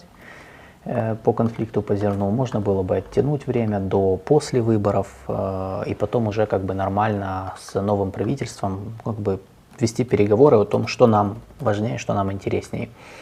Э, я, кстати, по поводу зерна, если я просто был у Юры, у Юры Романенко был эфир, точнее, у Юры Романенко и Николая Фельдмана был эфир с Алексеем Кущем, экономистом, буквально вчера, по-моему, или позавчера. Э, я советую его посмотреть, если вас интересует конкретно именно экономический вот аспект этого всего, да, что там с зерном произошло, что это все началось еще в прошлом году. Потому что Алексей, мне кажется, хорошо, ну, хорошо прошелся по этому вопросу. Я оставлю вам ссылку, э, потому что мы рассматриваем политический аспект, да, ну, чисто вот такой момент и избирательный. Там как раз очень много прикольного было про конкретно, ну, в чем суть с зерном, собственно. И э, еще я накидаю еще один материал, э, Сейчас я вам скину этот эфир. Я кину вам еще один материал. Это э, колонка моего позавчера, да, да, спасибо. И вот я его кинул в чат. И еще была колонка моего коллеги Игоря Тышкевича, э, который как раз написал тоже, он написывал, он написывал вопрос с Польшей и Украиной по зерну. И он написал э, то, как, то какие мог, могли быть сценарии компромисса, то есть что можно было бы с этим сделать на самом деле. Тоже мне кажется, что очень очень хороший, очень хороший текст. Я его сейчас, я его сейчас найду и кину. Но это тоже вот, если вы хотите больше, как бы больше вот в эту тему. Э, ты говорил о том, что да, Зеленский вспомнил Дуду в своей речи? Нет, я, кстати, не сказала об этом. Вот, да. мы к этому доходили, да? Мы, да, вот... я, я, наверное, держала это в голове, но... но... Да. Давай вернемся в речь Зеленского, потому что он там упомянул это, из-за чего, я думаю, потом сорвалась встреча с Дудой. Да, там, по-моему, кстати, уже а, да, так вот, а, президент Зеленский, выступая на Генассамблее, очень так тонко а, раскритиковал наших польских партнеров и заявил, что некоторые наши друзья в Европе, он там так использовал некоторые метафоры, ну, в общем, что некоторые наши друзья в Европе используют вопрос зерна в качестве, он назвал это триллером, но имелось в виду, что да, как бы как бы манипулируют зерновым вопросом, думая, что они защищают национальные интересы, то есть в данном виду конкретно имеются польские фермеры, и при этом, но не, как бы неосознанно подготавливая политическую сцену для московского игрока. Вот так вот это было сказано. Для московского актера, дословно он сказал. Ну, то есть, что э, блокируя экспорт украинского зерна, Польша таким образом помогает Российской Федерации. Ну, это такой уже классический аргумент с нашей стороны. Всегда, всегда если что, скажи, что ты агент Кремля. Это агент, да. Да, но это, это не самый Кремля. удачный аргумент, я считаю. Можно было, наверное, по-другому, потому что потом, понятно, Польша, естественно, э, остро на это отреагировала. Э, ну, короче, то есть э, конфликт ненужный абсолютно, и ну, он, он не был неизбежным. Но да, Зеленский в своей речи как бы решил все-таки на это сделать акцент. Э, он, кстати, много в речи говорил про вепонизацию, да, weaponization, mm-hmm. то есть про то, как Россия использует, инструментализирует различные вещи, что правильно. Мне кажется, это было очень, очень неплохо, потому что это хорошо показывает, в чем проблема России, то, о чем мы говорили, почему к ней доверия э, нет. Э, потому что, как Зеленский говорил, что россияне очень много инструментализируют, ну, имеется в виду, они используют как оружие все, да, от продовольства и он приводил в пример зерновую инициативу, то, как они вышли из зернового, э, зерновой сделки, до энергетики, то есть, естественно, там газы и так далее. И он вспоминал детей, которых депортировали из Украины в Россию, там, ну, по сути, из-за чего ордер выдали международный на арест Путина. Э, именно ж по этой причине, mm-hmm. то есть по обвинению в том, что они похищали украинских детей и э, вывозили на свою территорию. Вот. И Зеленский еще один у него был момент, ну, кроме всей там лирики про Украину, он поднял вопрос реформы ООН. Реформа ООН это была такая достаточно видно, видная тема, на самом деле. Во время Генассамблеи, потом было еще заседание Совбеза по Украине, где тоже выступал Зеленский. Э, его речь примерно была такая же, как на Генассамблее, ну, в принципе, очень похожа. Но там он, он раскрыл еще больше, еще детальнее раскрыл, как Украина видит реформу ООН. И я предлагаю поговорить про ООН. Ой, тема какая это сложная тема. Не-не, это что? Тема вечная, на которую Она вечная. пишут диссертации целые. Поэтому... Да, то есть мы, сразу скажу, я рад, что мы начали участвовать в этих обсуждениях. Впервые в истории э, своей независимости Украина начала интересоваться темой реформы и что-то предлагать, даже если это что-то как бы нереали, нереализуемое особенно, да, но это, это хорошо. То есть мы, мы поднимаем дискуссию, и, возможно, это приведет к каким-то интересным э, решениям. Это первое, да. Второе, теперь как бы, но понятно, что мы должны раз, разобрать, то есть то что, то, что говорилось, то, что предлагалось, аналитически мы должны это разбирать, потому что ну, это как бы то, чем мы занимаемся. Так вот, э, мне говорить, в чем проблема ООН? Ну, именно реально, ну, без вот этого вот типа mm, а-ля Подоляк, все это, все это бесполезно и все это хрень. Ну, я бы сказала, Ну, потому что, что это очень упрощает, это очень упрощенный взгляд. Это прям, ну, не знаю, это... Жги. Короче, значит, э, действительно, международные институции находятся в состоянии кризиса. В состоянии кризиса они находятся не потому, что там люди зарабатывают деньги, а потому что э, как бы ООН изначально, система ООН, э, система ООН это разные организации. Я, может быть, кому-то новое что-то скажу. То есть э, ООН это это много организаций, это десятки организаций специализированных, которые каждая занимается какой-то сферой. Есть Совет Безопасности ООН, который является там такой главной агенцией, потому что именно решения Совбеза являются юридически обязывающими для всех стран-членов. То есть это единственное агентство ООН, решения которого должны быть обязательны к исполнению. Все. Все остальные, они принимают резолюции, там, которые не, не имеют обязательной силы. Это, надо, это то, то, что надо понимать. Э, так создавалась организация после Второй мировой войны. Вот так ее создавали. Это не вчера появилось, это реально то, как оно работает вот уже более 70 лет. Значит так, Совбез ООН создавался изначально с, э, ну, как бы с, с изъяном.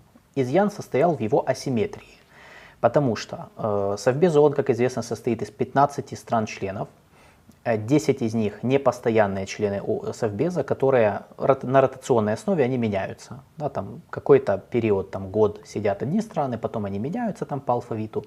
И есть 5 стран, которые постоянные члены Совбеза, они сидят там постоянно, соответственно, и они имеют право вето.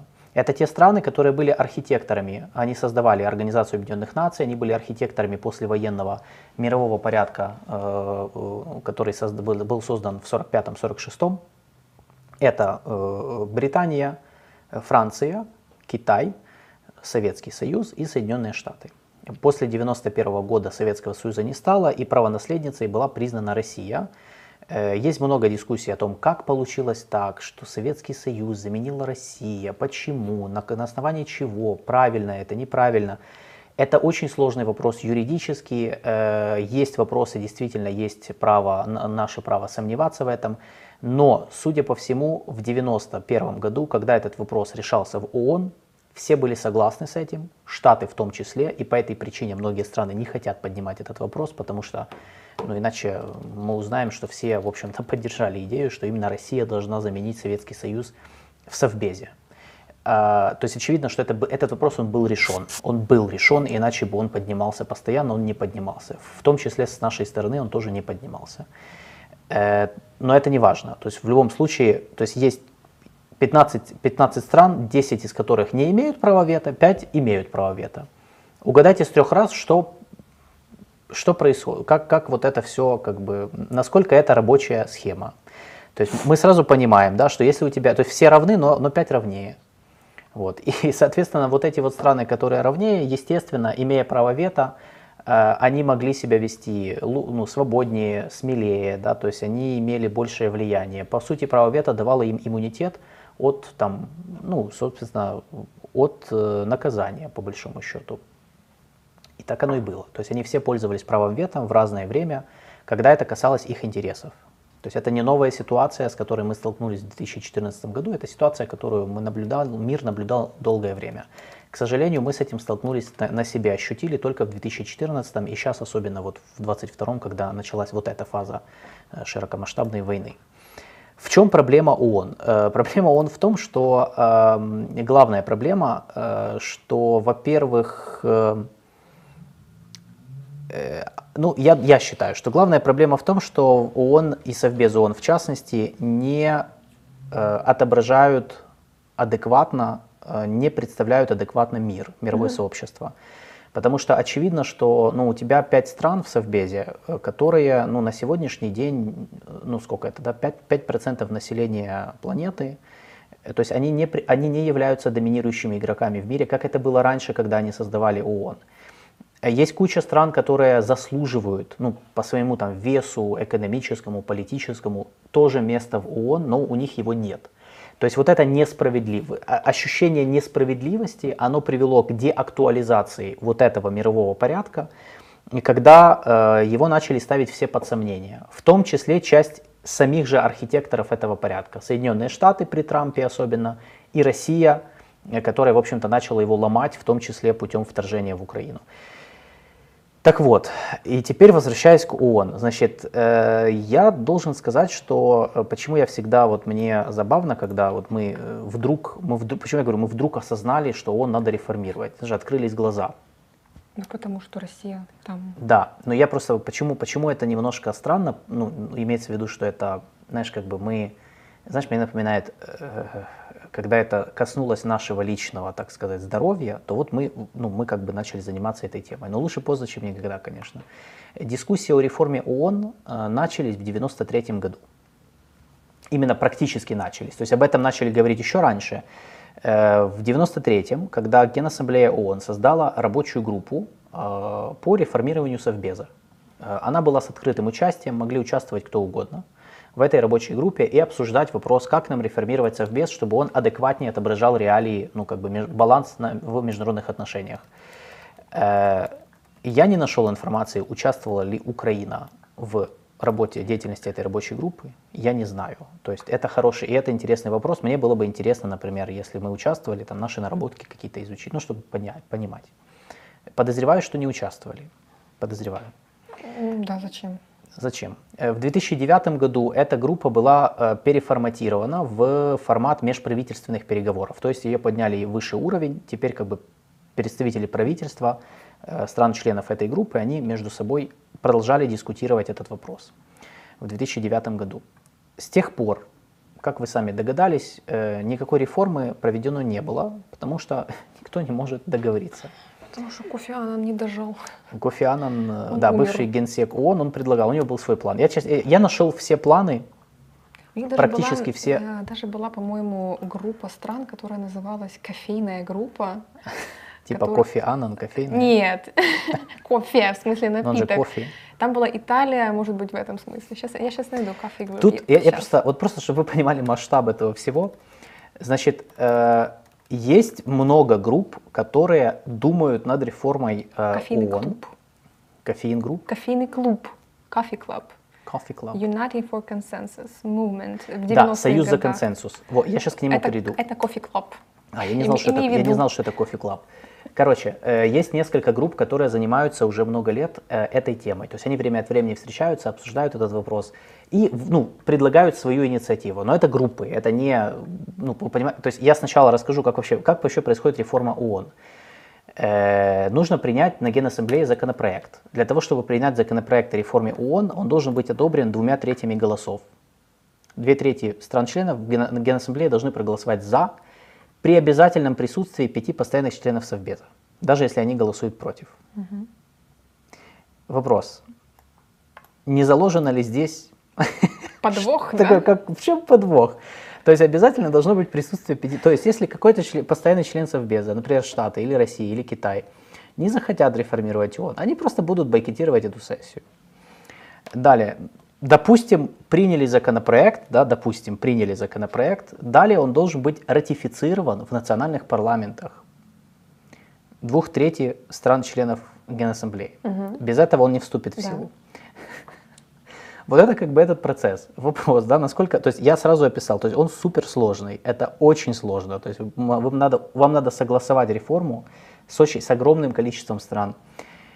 Э, какие существуют на данный момент группы? Значит, есть группа, которую ты, вот Coffee Club, Союз за консенсус она называется. Туда входят Аргентина, Италия, Испания, Канада, Мексика, Пакистан, плюс Китай как наблюдатель. Организовали в 95 году, это Италия, конечно, поэтому, наверное, он и кофейный. Э, с Пакистаном, Мексика, да. Мексикой и Египтом.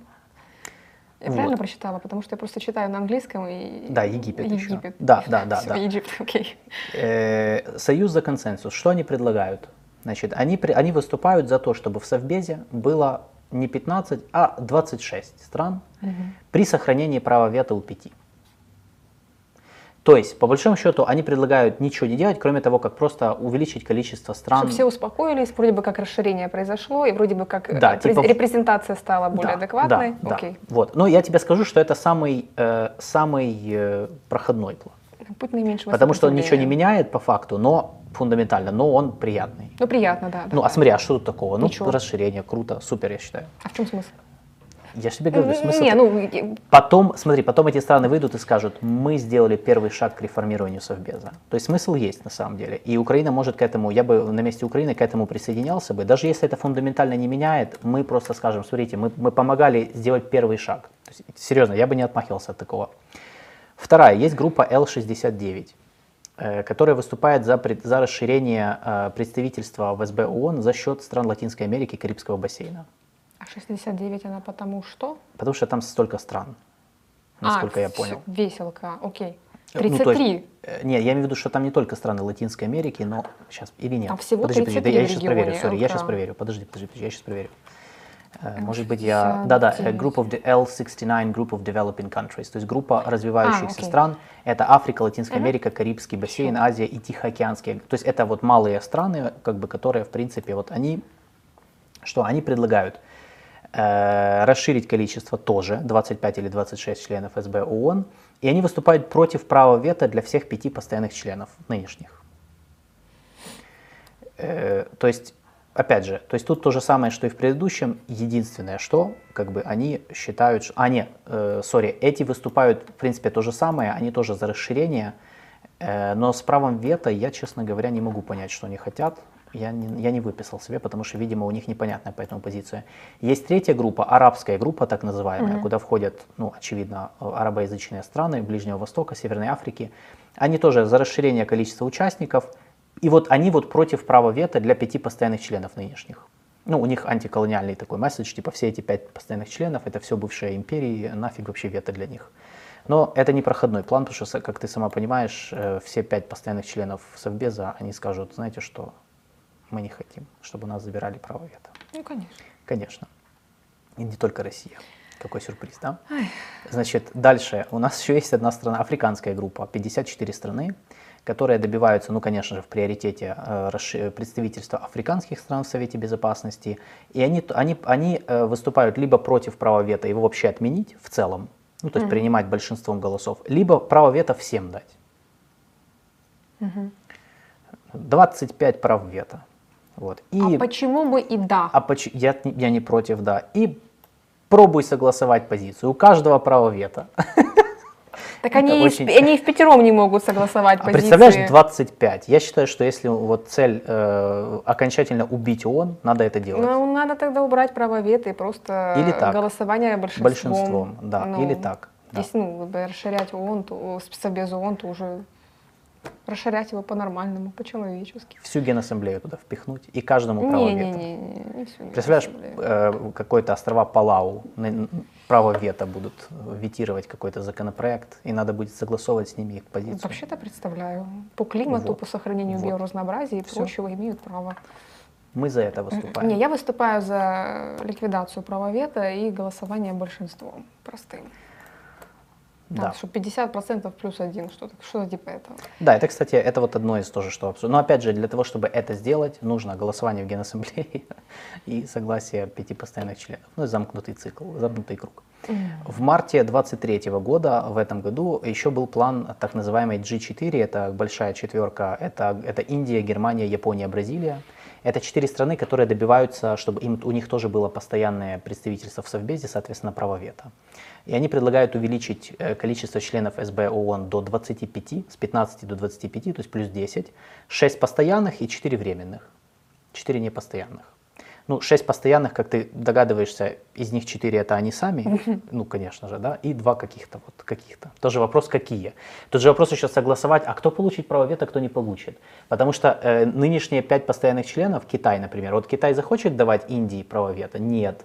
Конечно, нет. Но при этом, например... Он не хочет их, в принципе, в Совбез ООН пускать. Да, но при этом, например, может быть, захочет а, или Японию. Или да? Японию, ты что? Э, А может быть, захочет Бразилии, а может быть, нет. Бразилии захочет, Вот. наверное. Ну, при, при, Лу- при Луле до Сильве, да. А если там будет другой кто-то, условный Болсонару, который там выступал с антикитайских позиций. То есть это все должно Болсонару быть построится и скажет, что Китай классный, хороший, супер. вообще Тогда супер вот. нихао. Но при этом, например, там э, какие-то какие-то штаты могут сказать, не, мы не хотим Бразилию, да, то есть и, и, так- и так далее, короче. То есть я, Ну так они и Китай не хотят, ну все, что поделать. да, э, ну, Уже уже один раз пошел, и все, в Совбез ООН постоянным членом, и все нормально. Вот, вот это как бы я сейчас описал основные проекты, основные инициативы, которые были. Был план Кофи Аннана, а, но в чем он заключался? Тоже, по сути, в Ой, том там же э, примерно. план Ко- Кофи Аннана имел два, э, два сценария.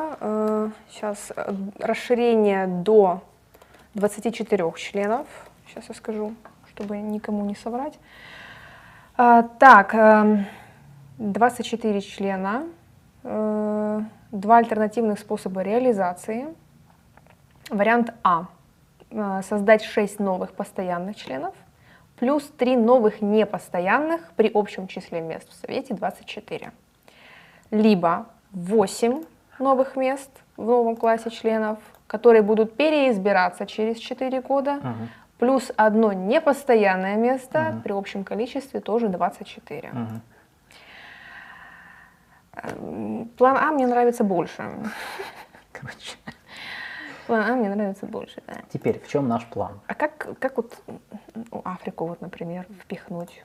А что тут Ну, Афри-? Африканским союзом или... Не, Африканский союз не может быть. Это надо отдельные страны. Ну, не, ну есть же страны там. э, э, Ну тогда нужно делить Африку на регионы. Субсахарская да. Африка, там, да, да. И кто, а кто Северная среди Африка. субсахарской Африки важнее, да? А Нигерия, кто, а кто с этим Южная согласится, Африка. да? Может кто-то скажет. У кого «Нет, уровень ВВП Да, экономики не, Южная выше? Африка очевидно, Нигерия может быть Нигерия. тоже, а дальше начинаются Пока проблемы. все хватит. Пока хватит. Пока хватит две. Хорошо, понемножку. Северная Африка, Египет, еще кто-нибудь. Да, Азия, Южная, Ю- Или просто Египет Страны хватит. Асиан, как мы разделим? По Филиппины, уровню экономики, Филиппины или экономики. Таиланд? Индонезия. понятно. Мал- Малайзия. В смысле? Индонезия. Почему? У них экономика. И Вьетнам. Это твое субъективное мнение. Э, у Вьетнама, Малайцы у, тебе скажут в смысле. у Вьетнама, а что, экономику развиваете? Почему не Сингапур, если по экономике? Можно. Можно, все У можно. Вьетнама э, уровень ВВП в прошлом году вырос Короче- на 7%, даже больше, чем у Китая в свое время.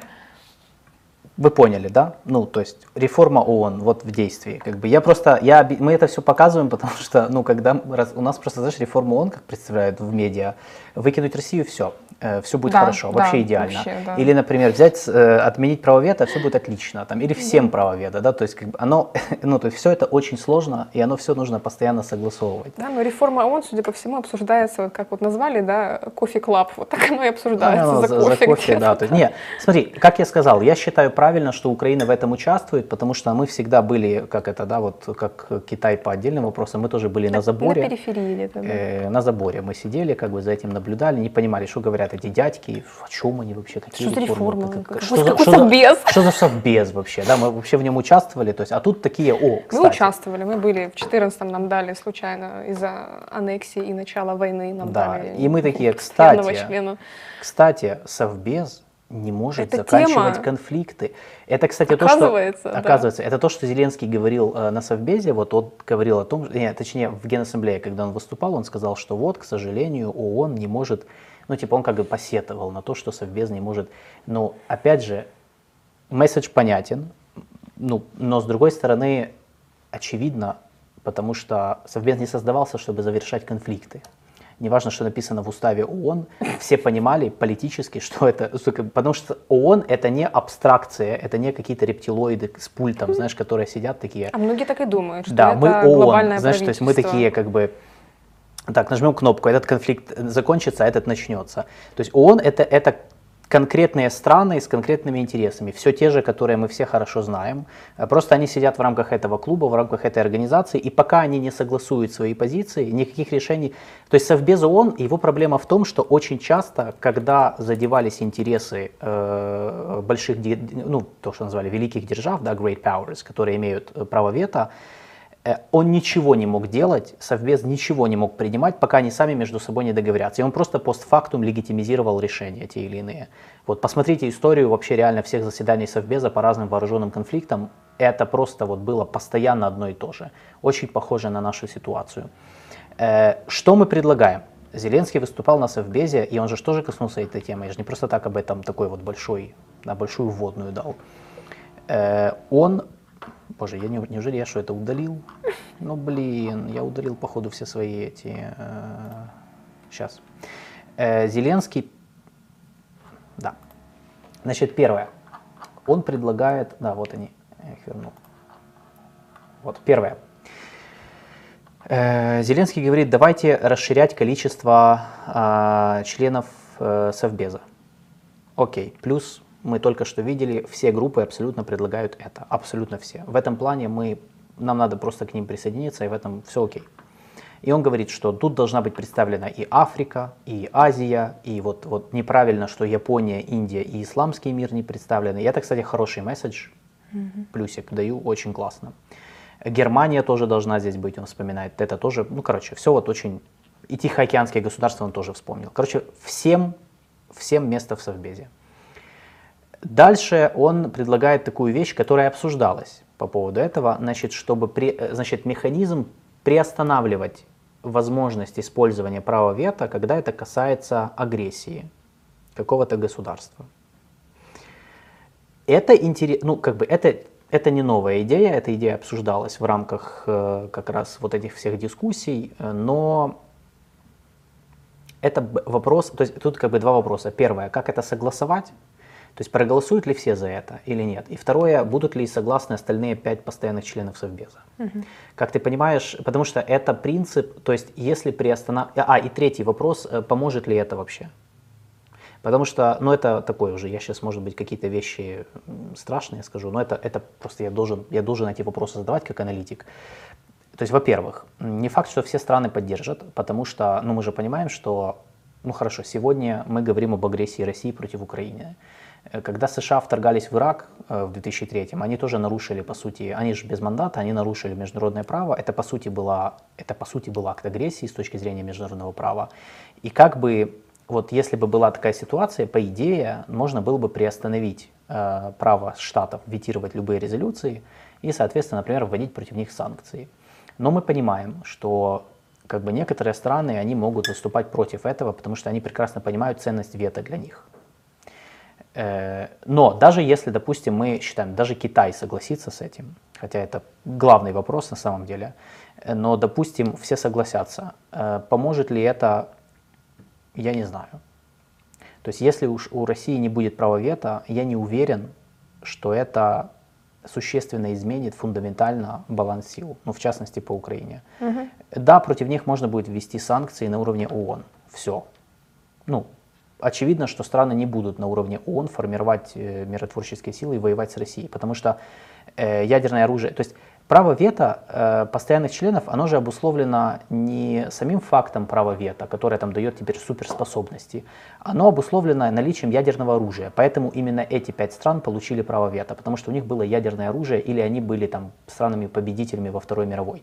У них у всех есть ядерное оружие, пока у России сохраняется ядерное оружие, с правом вето или без права вето, они все равно могут делать то, что они делают. И, возможно, даже они смогут еще, э, они будут еще более неадекватными, э, и как бы, ну, если у них, например, э, если на них будет дави, будут давить вот в таком, ну, на таком уровне. То есть это вопрос, как бы. С другой стороны, идея интересная, но опять же меня больше, как бы даже больше, наверное, волнует, насколько это можно согласовать. Э, я сомневаюсь, что все пять постоянных членов с этим согласятся, потому что это касается и их интересов тоже. Э, но это вот, как бы, Зеленский об этом сказал. Это давно уже дискутируется. А, опять же, есть, тоже он говорит, что вот нужно расширить участие в работе Совбеза и его рабочих групп тех стран, которые не признаны агрессорами или участниками агрессии. Как это делать? Ну, это вот мой вопрос. Как ты, как, как ты определяешь, кто участвует, а кто не участвует в агрессии? Тут нужно наработать критерии, потому что... Ну, в смысле, если страна незаконно отправляет свои вооруженные силы и танки Китай через участвует границу. в агрессии у России против Украины? Хороший вопрос. Индия участвует в, агре- в агрессии России против Хороший Украины? вопрос. Вот. Это первое. Э, То есть критерий. Не, Нужны ну, критерии. э, хорошо. То есть, если это Давай. прямое участие вот, военное. прямое участие да, военное окей. хотя бы так. Это нормальные критерии, да. Я, я сейчас не то, что я критикую, я просто на- накидываю вопросы, вот дополнение к тому, что Зеленский сказал. Потому что это Вот интересно. прямая агрессия, прямое, тогда Да. Штаты получается все. Что Штаты все. Они тоже участвуют, но они участвуют, не, подожди, они участвуют не в агрессии, а как бы в обороне. Не-не-не, я имею в виду, представь, что сейчас на дворе 2000 какой третий. Ну, э, смотри, еще раз, как бы тут, ну, это вопрос, это более интересная, это более такая, знаешь, абстрактная чуть идея, потому что здесь не говорится о том, что вот э, как только, а, знаешь, что еще интересно, вот когда мы говорим, надо приостановить право вето э, для государств, когда мы говорим об агрессии. Э, Знаешь, есть еще такая процедура в, на международном уровне за- э, зафиксировать факт агрессии. А, Ты примерно представляешь, да, как она происходит? Ну, это же Международный суд ООН должен выдать определенное решение.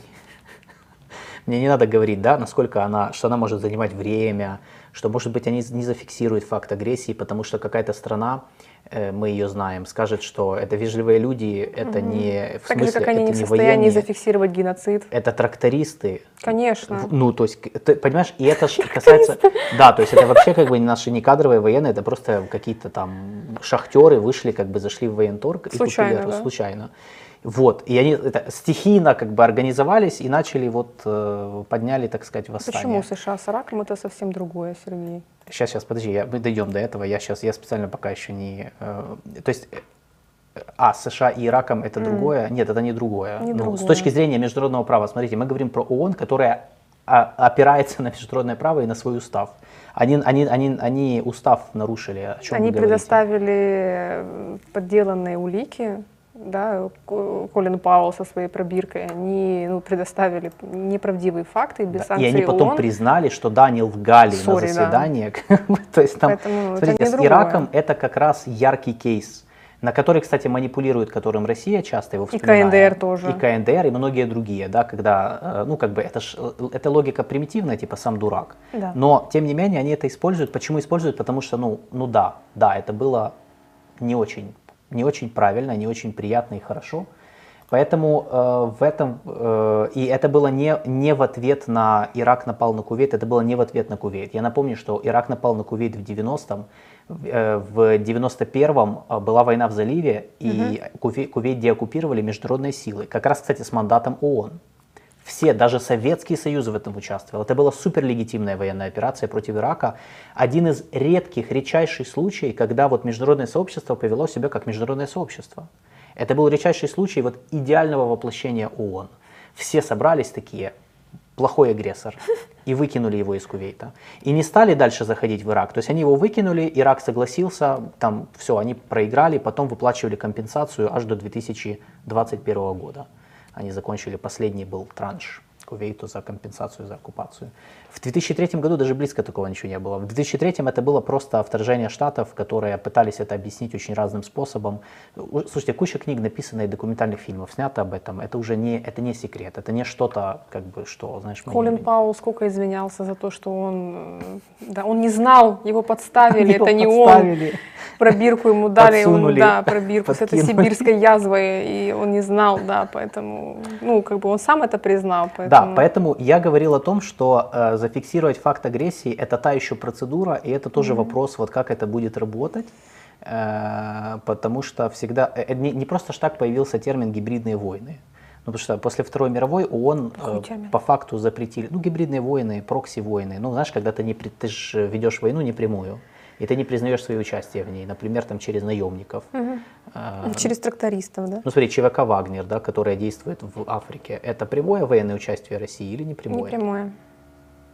А тебе ЧВК? скажут, а тебе скажут Которого в больше смысле? нет? А тебе скажут в смысле? Так и- они же ж там под контролем. Понятное дело, что они там в связке со спецслужбами, но это надо все доказать и зафиксировать э, на уровне международных институций. Но это интересно. Это просто я же говорю, накидываем вопросы, что, в том числе, чтобы вы подумали.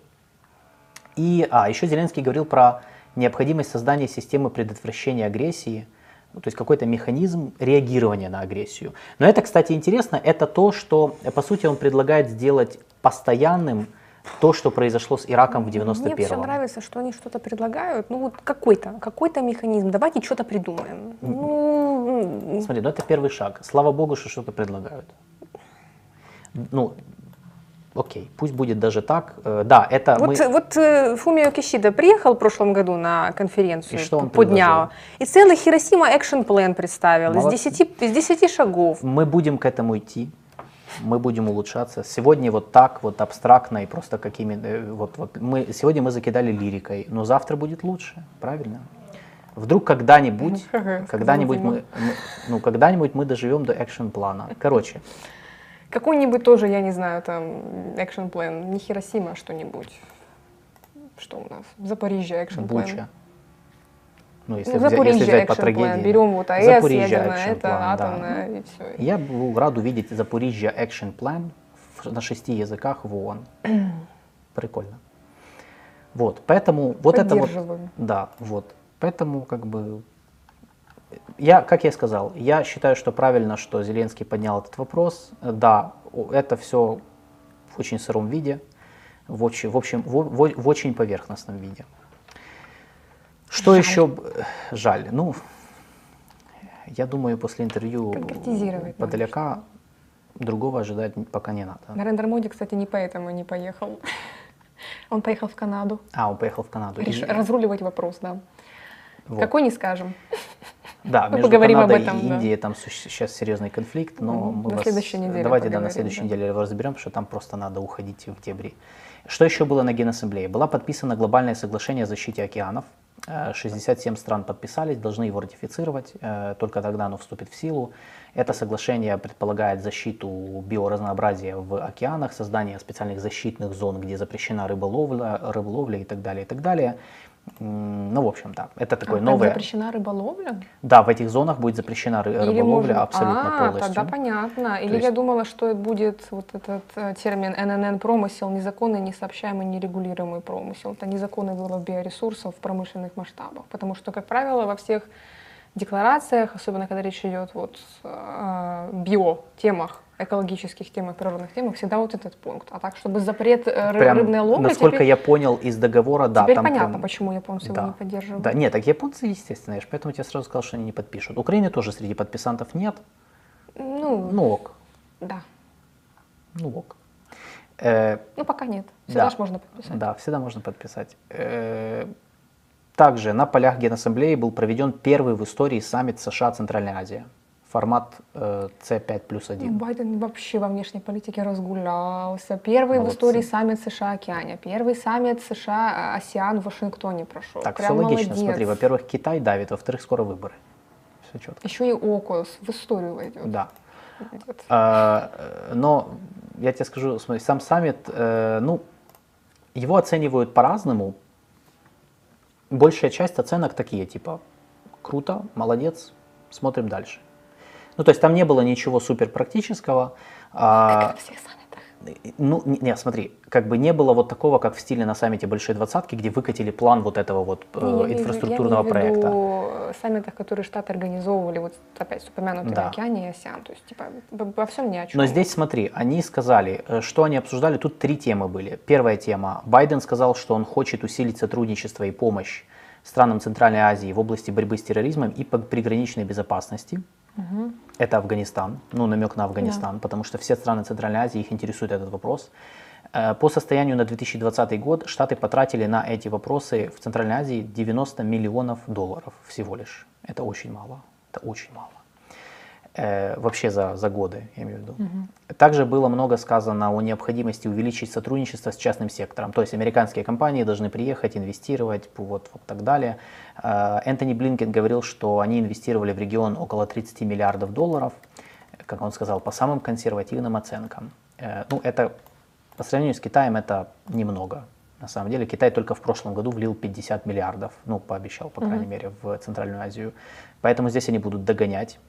Э, Байден ничего не сказал о правах человека в Центральной Азии, чем разозлил, конечно же, правозащитников и леволиберальную фракцию Демпартии, но это уже как бы традиционно.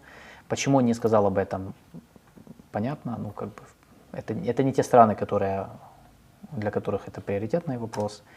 Э, плюс, видимо, видишь, в Штатах, это, кстати, не первый раз такое, в Штатах пришло понимание, что некоторые вопросы лучше не поднимать, чтобы развивать отношения с этими странами.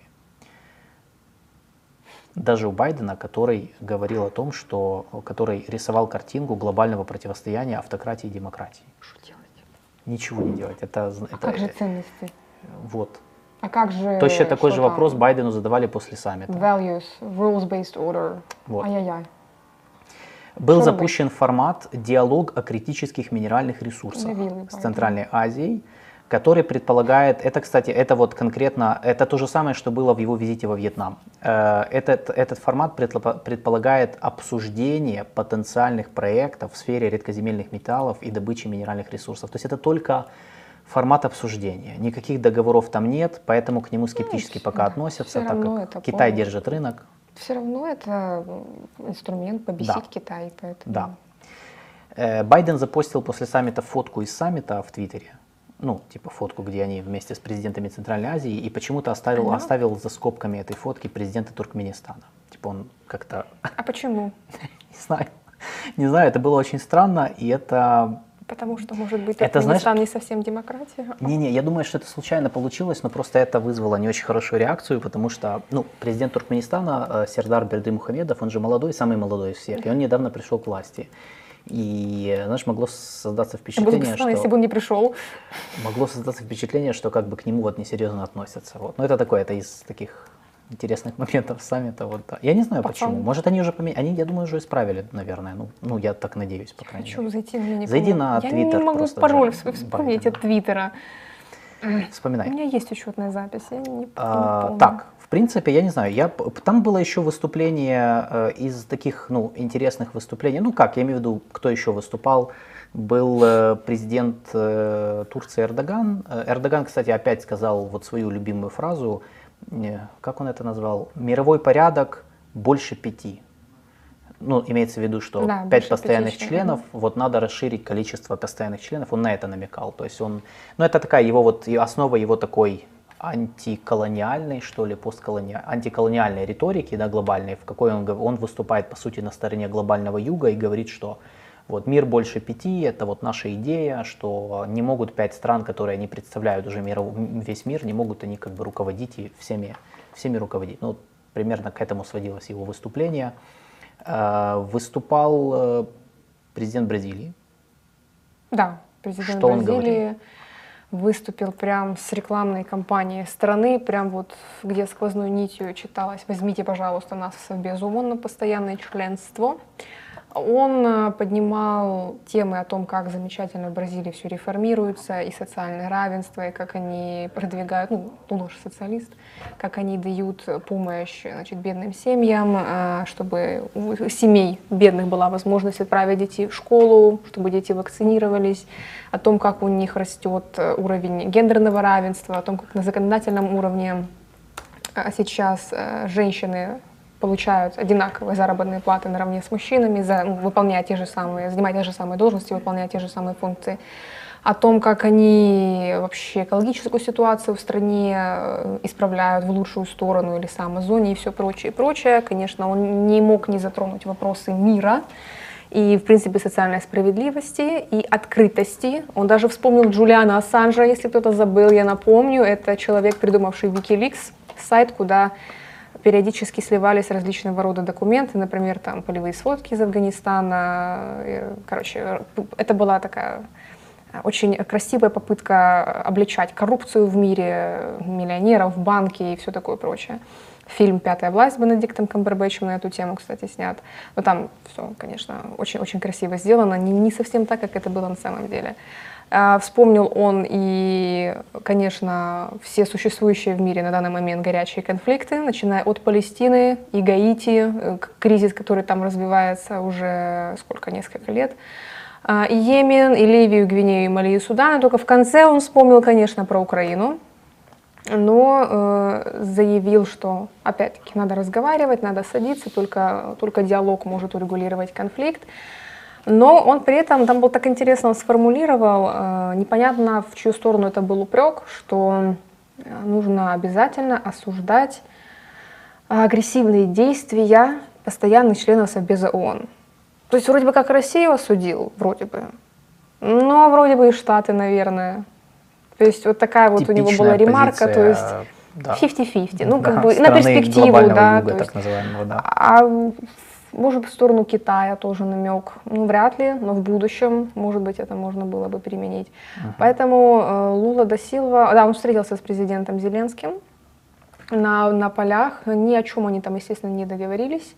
А, так, что, да, там, по-моему, на твиттере президента Зеленского было сообщение, что все, поручили командам, в смысле дипломатическим ведомствам, работать над улучшением двусторонних отношений, и на этом вроде бы как и все.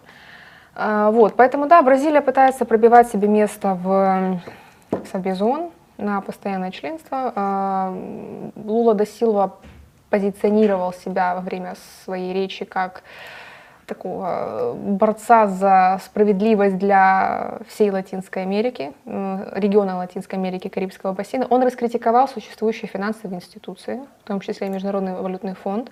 Вспомнил про БРИКС, сказал, что БРИКС это вот классная альтернатива, и то, что мы продвигаем в рамках, в рамках БРИКС, это, БРИКС это все должно помочь сделать мир более справедливым, потому что уровень Пока своё- несправедливости... пока сам не, не, не себя, себя не похвалишь. Никто да, не похвалит, да.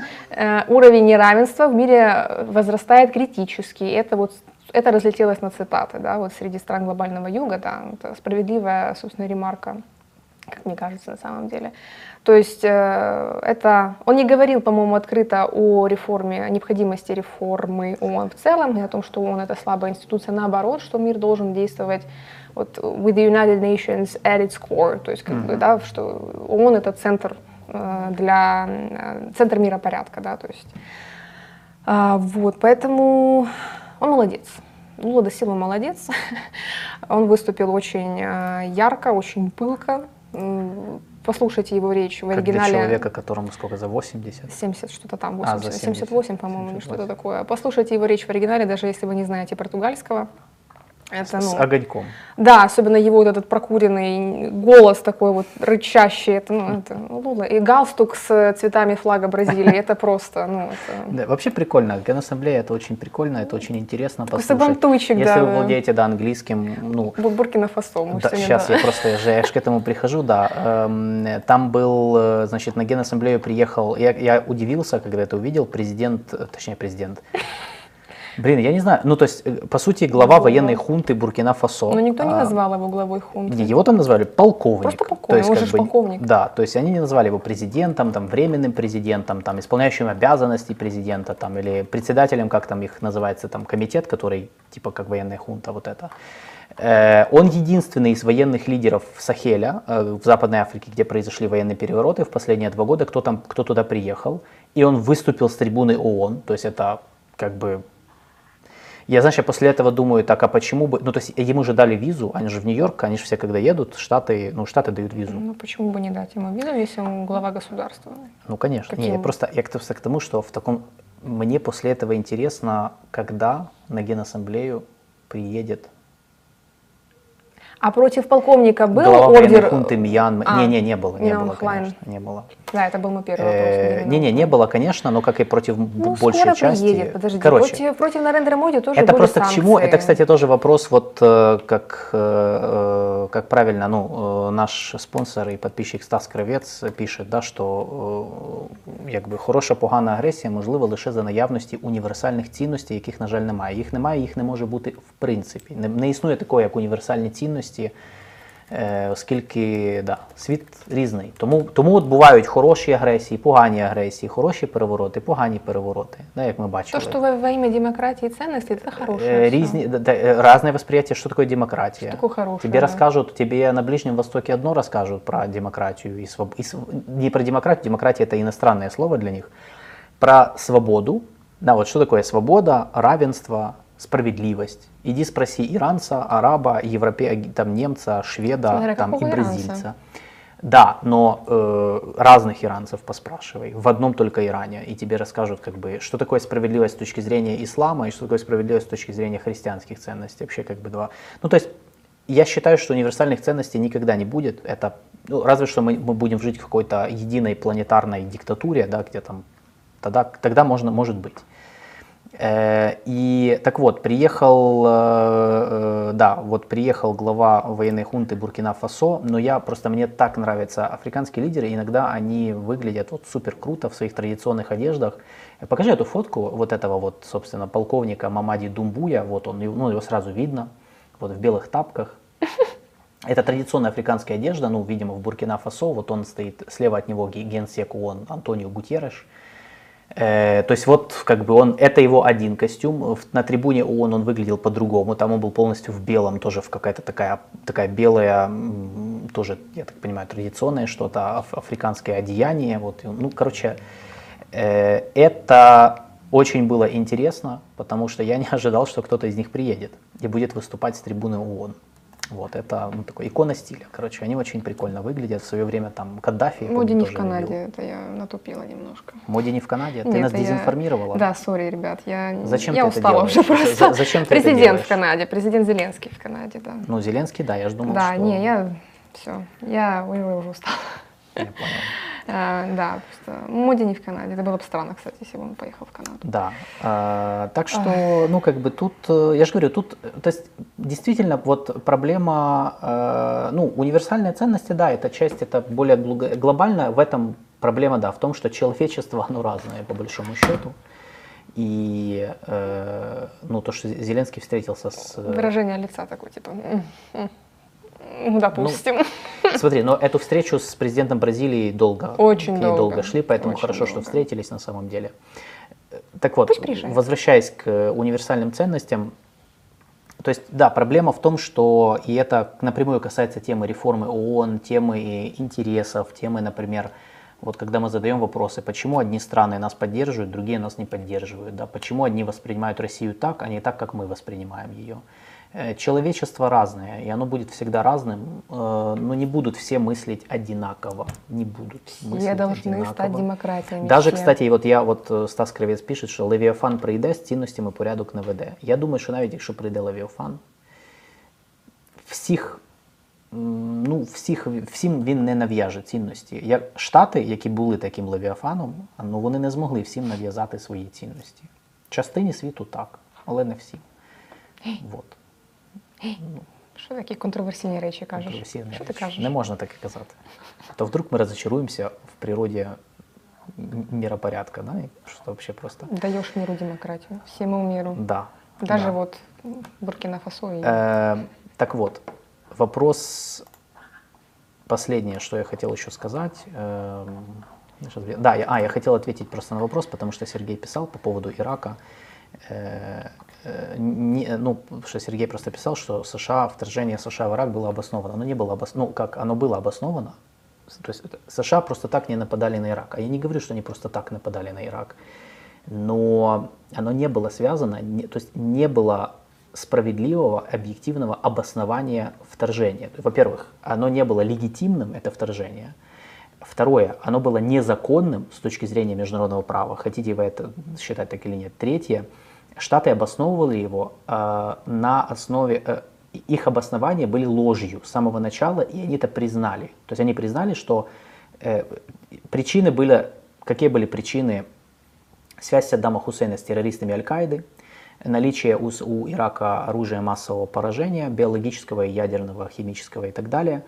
А, и, и все, это как бы две основные причины, по которым, которым, по которым готовили общественное мнение, а потом все оказалось, что этого всего нету. И мы уже знаем по рассекреченным многим документам, по, по интервью, по, по написанным кучу э, мемуарам и, и книгам исследователей, которые это делали, что даже американские спецслужбы знали, что это все неправда. И они рекомендовали не вторгаться в Ирак в 2003 году, но администрация Джорджа Буша-младшего приняла решение это сделать по политическим причинам. Это была политико-идеологическая война которая основывалась на том, что вице-президент Дик Чейни и президент Джордж Буш-младший, они решили, что было бы круто сделать из Ирака пример, когда вот мы убираем плохого тирана, делаем демократию, и все живут отлично и круто. Вот. Вот в принципе, то есть, ну, это абсолютно политическая война, которая закончилась катастрофой. Вот. То есть оно было обосновано, было обосновано, но просто все это, все это очень такие были сомнительные вещи, и я же говорю, что потом они были, э, это была, ну, это была ложь, то есть это было признано, что они врали, как бы на заседании Совбеза, вот то самое, которое Алина вспоминала, когда Колин Пауэлл э, вот как бы тряс пробиркой и говорил, вот видите, это доказательство того, что у Ирака есть биологическое оружие, а потом оказалось, что это был химическое, фейк. Химическое. Не, не, биологическое, он же показывал, что это сибирская язва, язва да. да, типа вот у них там есть это. Потом говорил, да, это все как бы прикол, мы просто, ну, прикол, это все было театральное действие. Да, поэтому, ну как Я бы, не знал, я не знал. Да. Uh, наш подписчик и спонсор Алексей Коломеец пишет, универсальные ценности прописаны в документах ООН и ратифицированы правительствами стран-участников. Ну, во-первых, ратифицированы, ратифицированы не ценности, ценности нельзя ратифицировать. Во-вторых, устав ООН э, это идеалистический текст. В уставе ООН СССР все еще в Совбезе. Да, то есть, во-первых, он не актуальный ну, в, в отдельных аспектах, а во-вторых, там прописаны общие ну, идеалистические вещи, очень поверхностно и абстрактно. Потому, ну а когда начинается, вы сталкиваетесь с реальностью, не все они работают. Да, это как сказать, все люди должны жить хорошо по закону, по справедливости, по совести. Но по факту это не так. Да? Не все люди так живут. Вот. То же самое с уставом ООН. То есть устав ООН это хороший документ как идеал, да, для, на который можно ориентироваться, но не более того, как бы это, к сожалению. Я бы тоже хотел, чтобы мир жил по уставу ООН, только вот все вот жили именно так. Наверное, было бы лучше. Я уверен, было бы лучше. Вот, поэтому, а да. вы как думаете? Да, как вы думаете, было бы лучше или не было бы лучше? Вот. И кто на кого ставит? Я вижу, ну, нашу прессе, уже кто-то ставит на Китай, кто-то на США. Не на тех вот. и не на тех.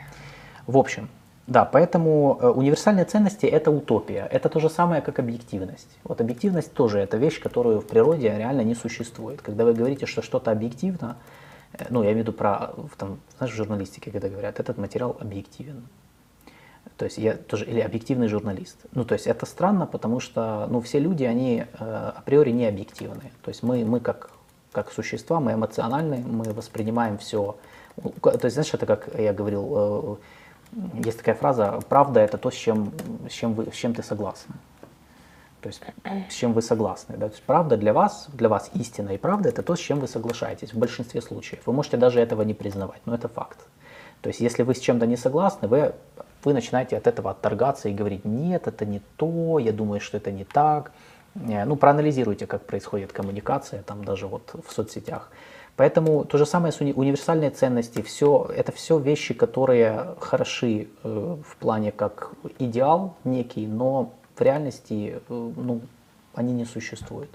То есть все равно у всех свои ценности, особенно ценности. Ценности это очень э, такие интимные вещи, я бы сказал, очень личностные. Они не могут быть универсальные для всех не могут быть едиными ценности у украинцев, например, арабов, индийцев, пакистанцев там, и японцев. Это вообще, вообще разные регионы, культуры, истории. То есть мы можем где-то сходиться в каких-то принципах, где-то расходиться. Вот в принципе и все. Нужны просто правила взаимно приемлемые и признанные правила игры. То есть они должны быть легитимны для всех.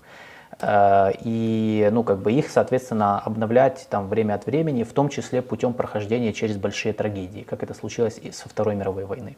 Когда человечество прошло через Вторую мировую, и на руинах Второй мировой родилась вот эта вот попытка идеализировать э, международ... ну, кодификация международного права, ООН появилась, да, там не идеально, но попытка что-то с этого сделать.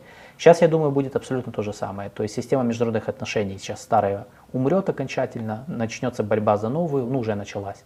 Сформируются новые, возможно, на ее основе какие-то новые принципы, правила, ценности, не знаю.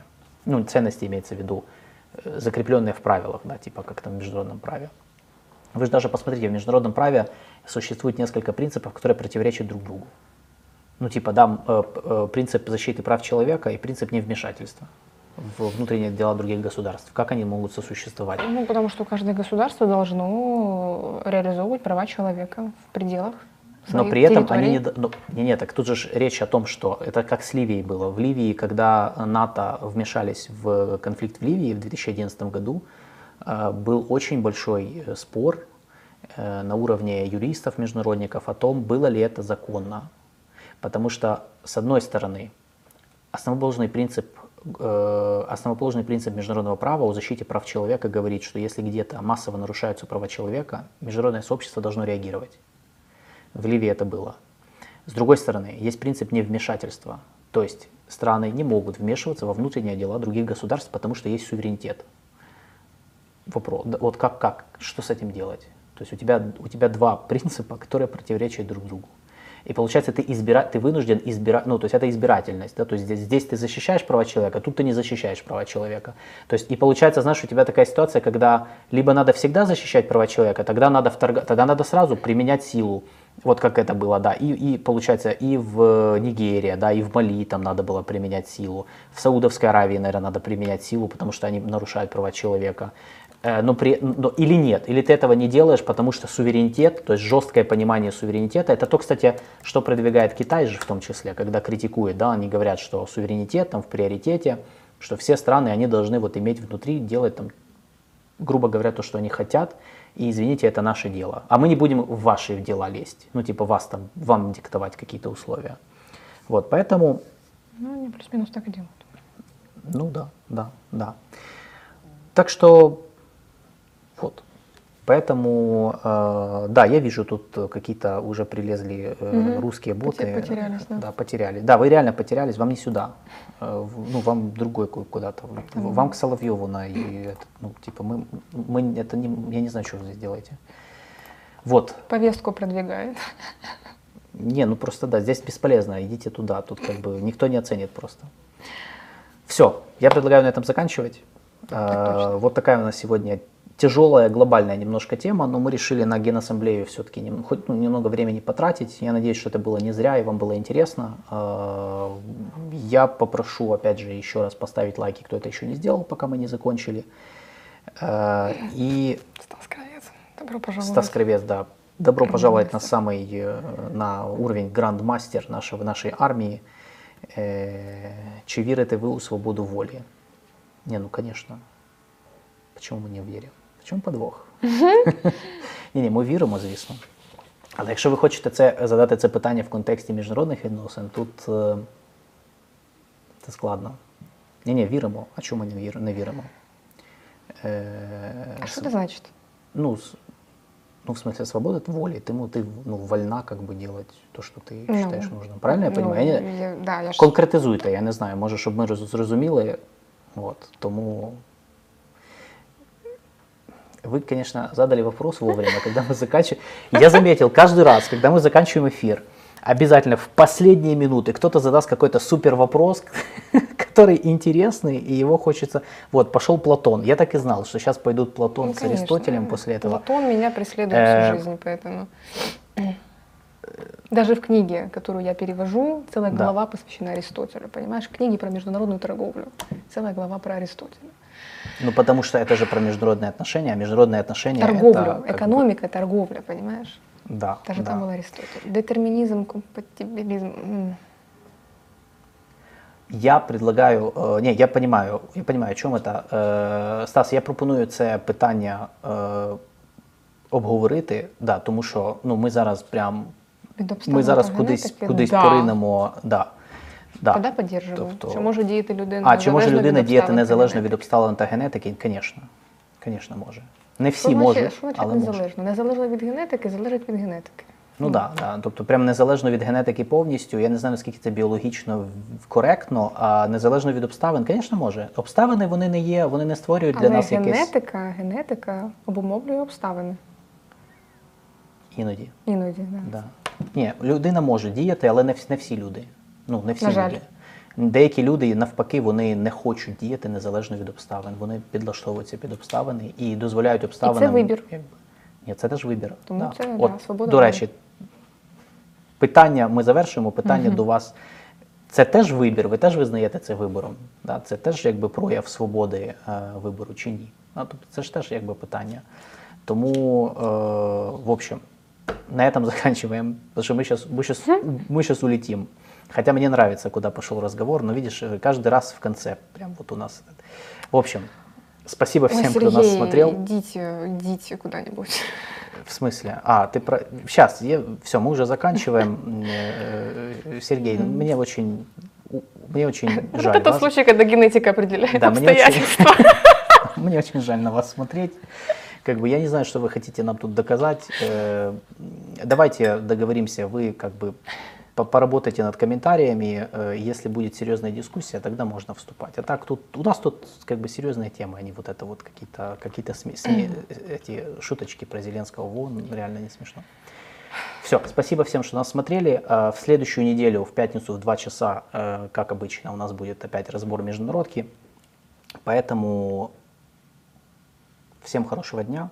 Сейчас будет эфир тут, э, не, ну не переключайтесь, тут, по-моему, в 5 часов, если ничего не поменялось, будет эфир э, в этой студии.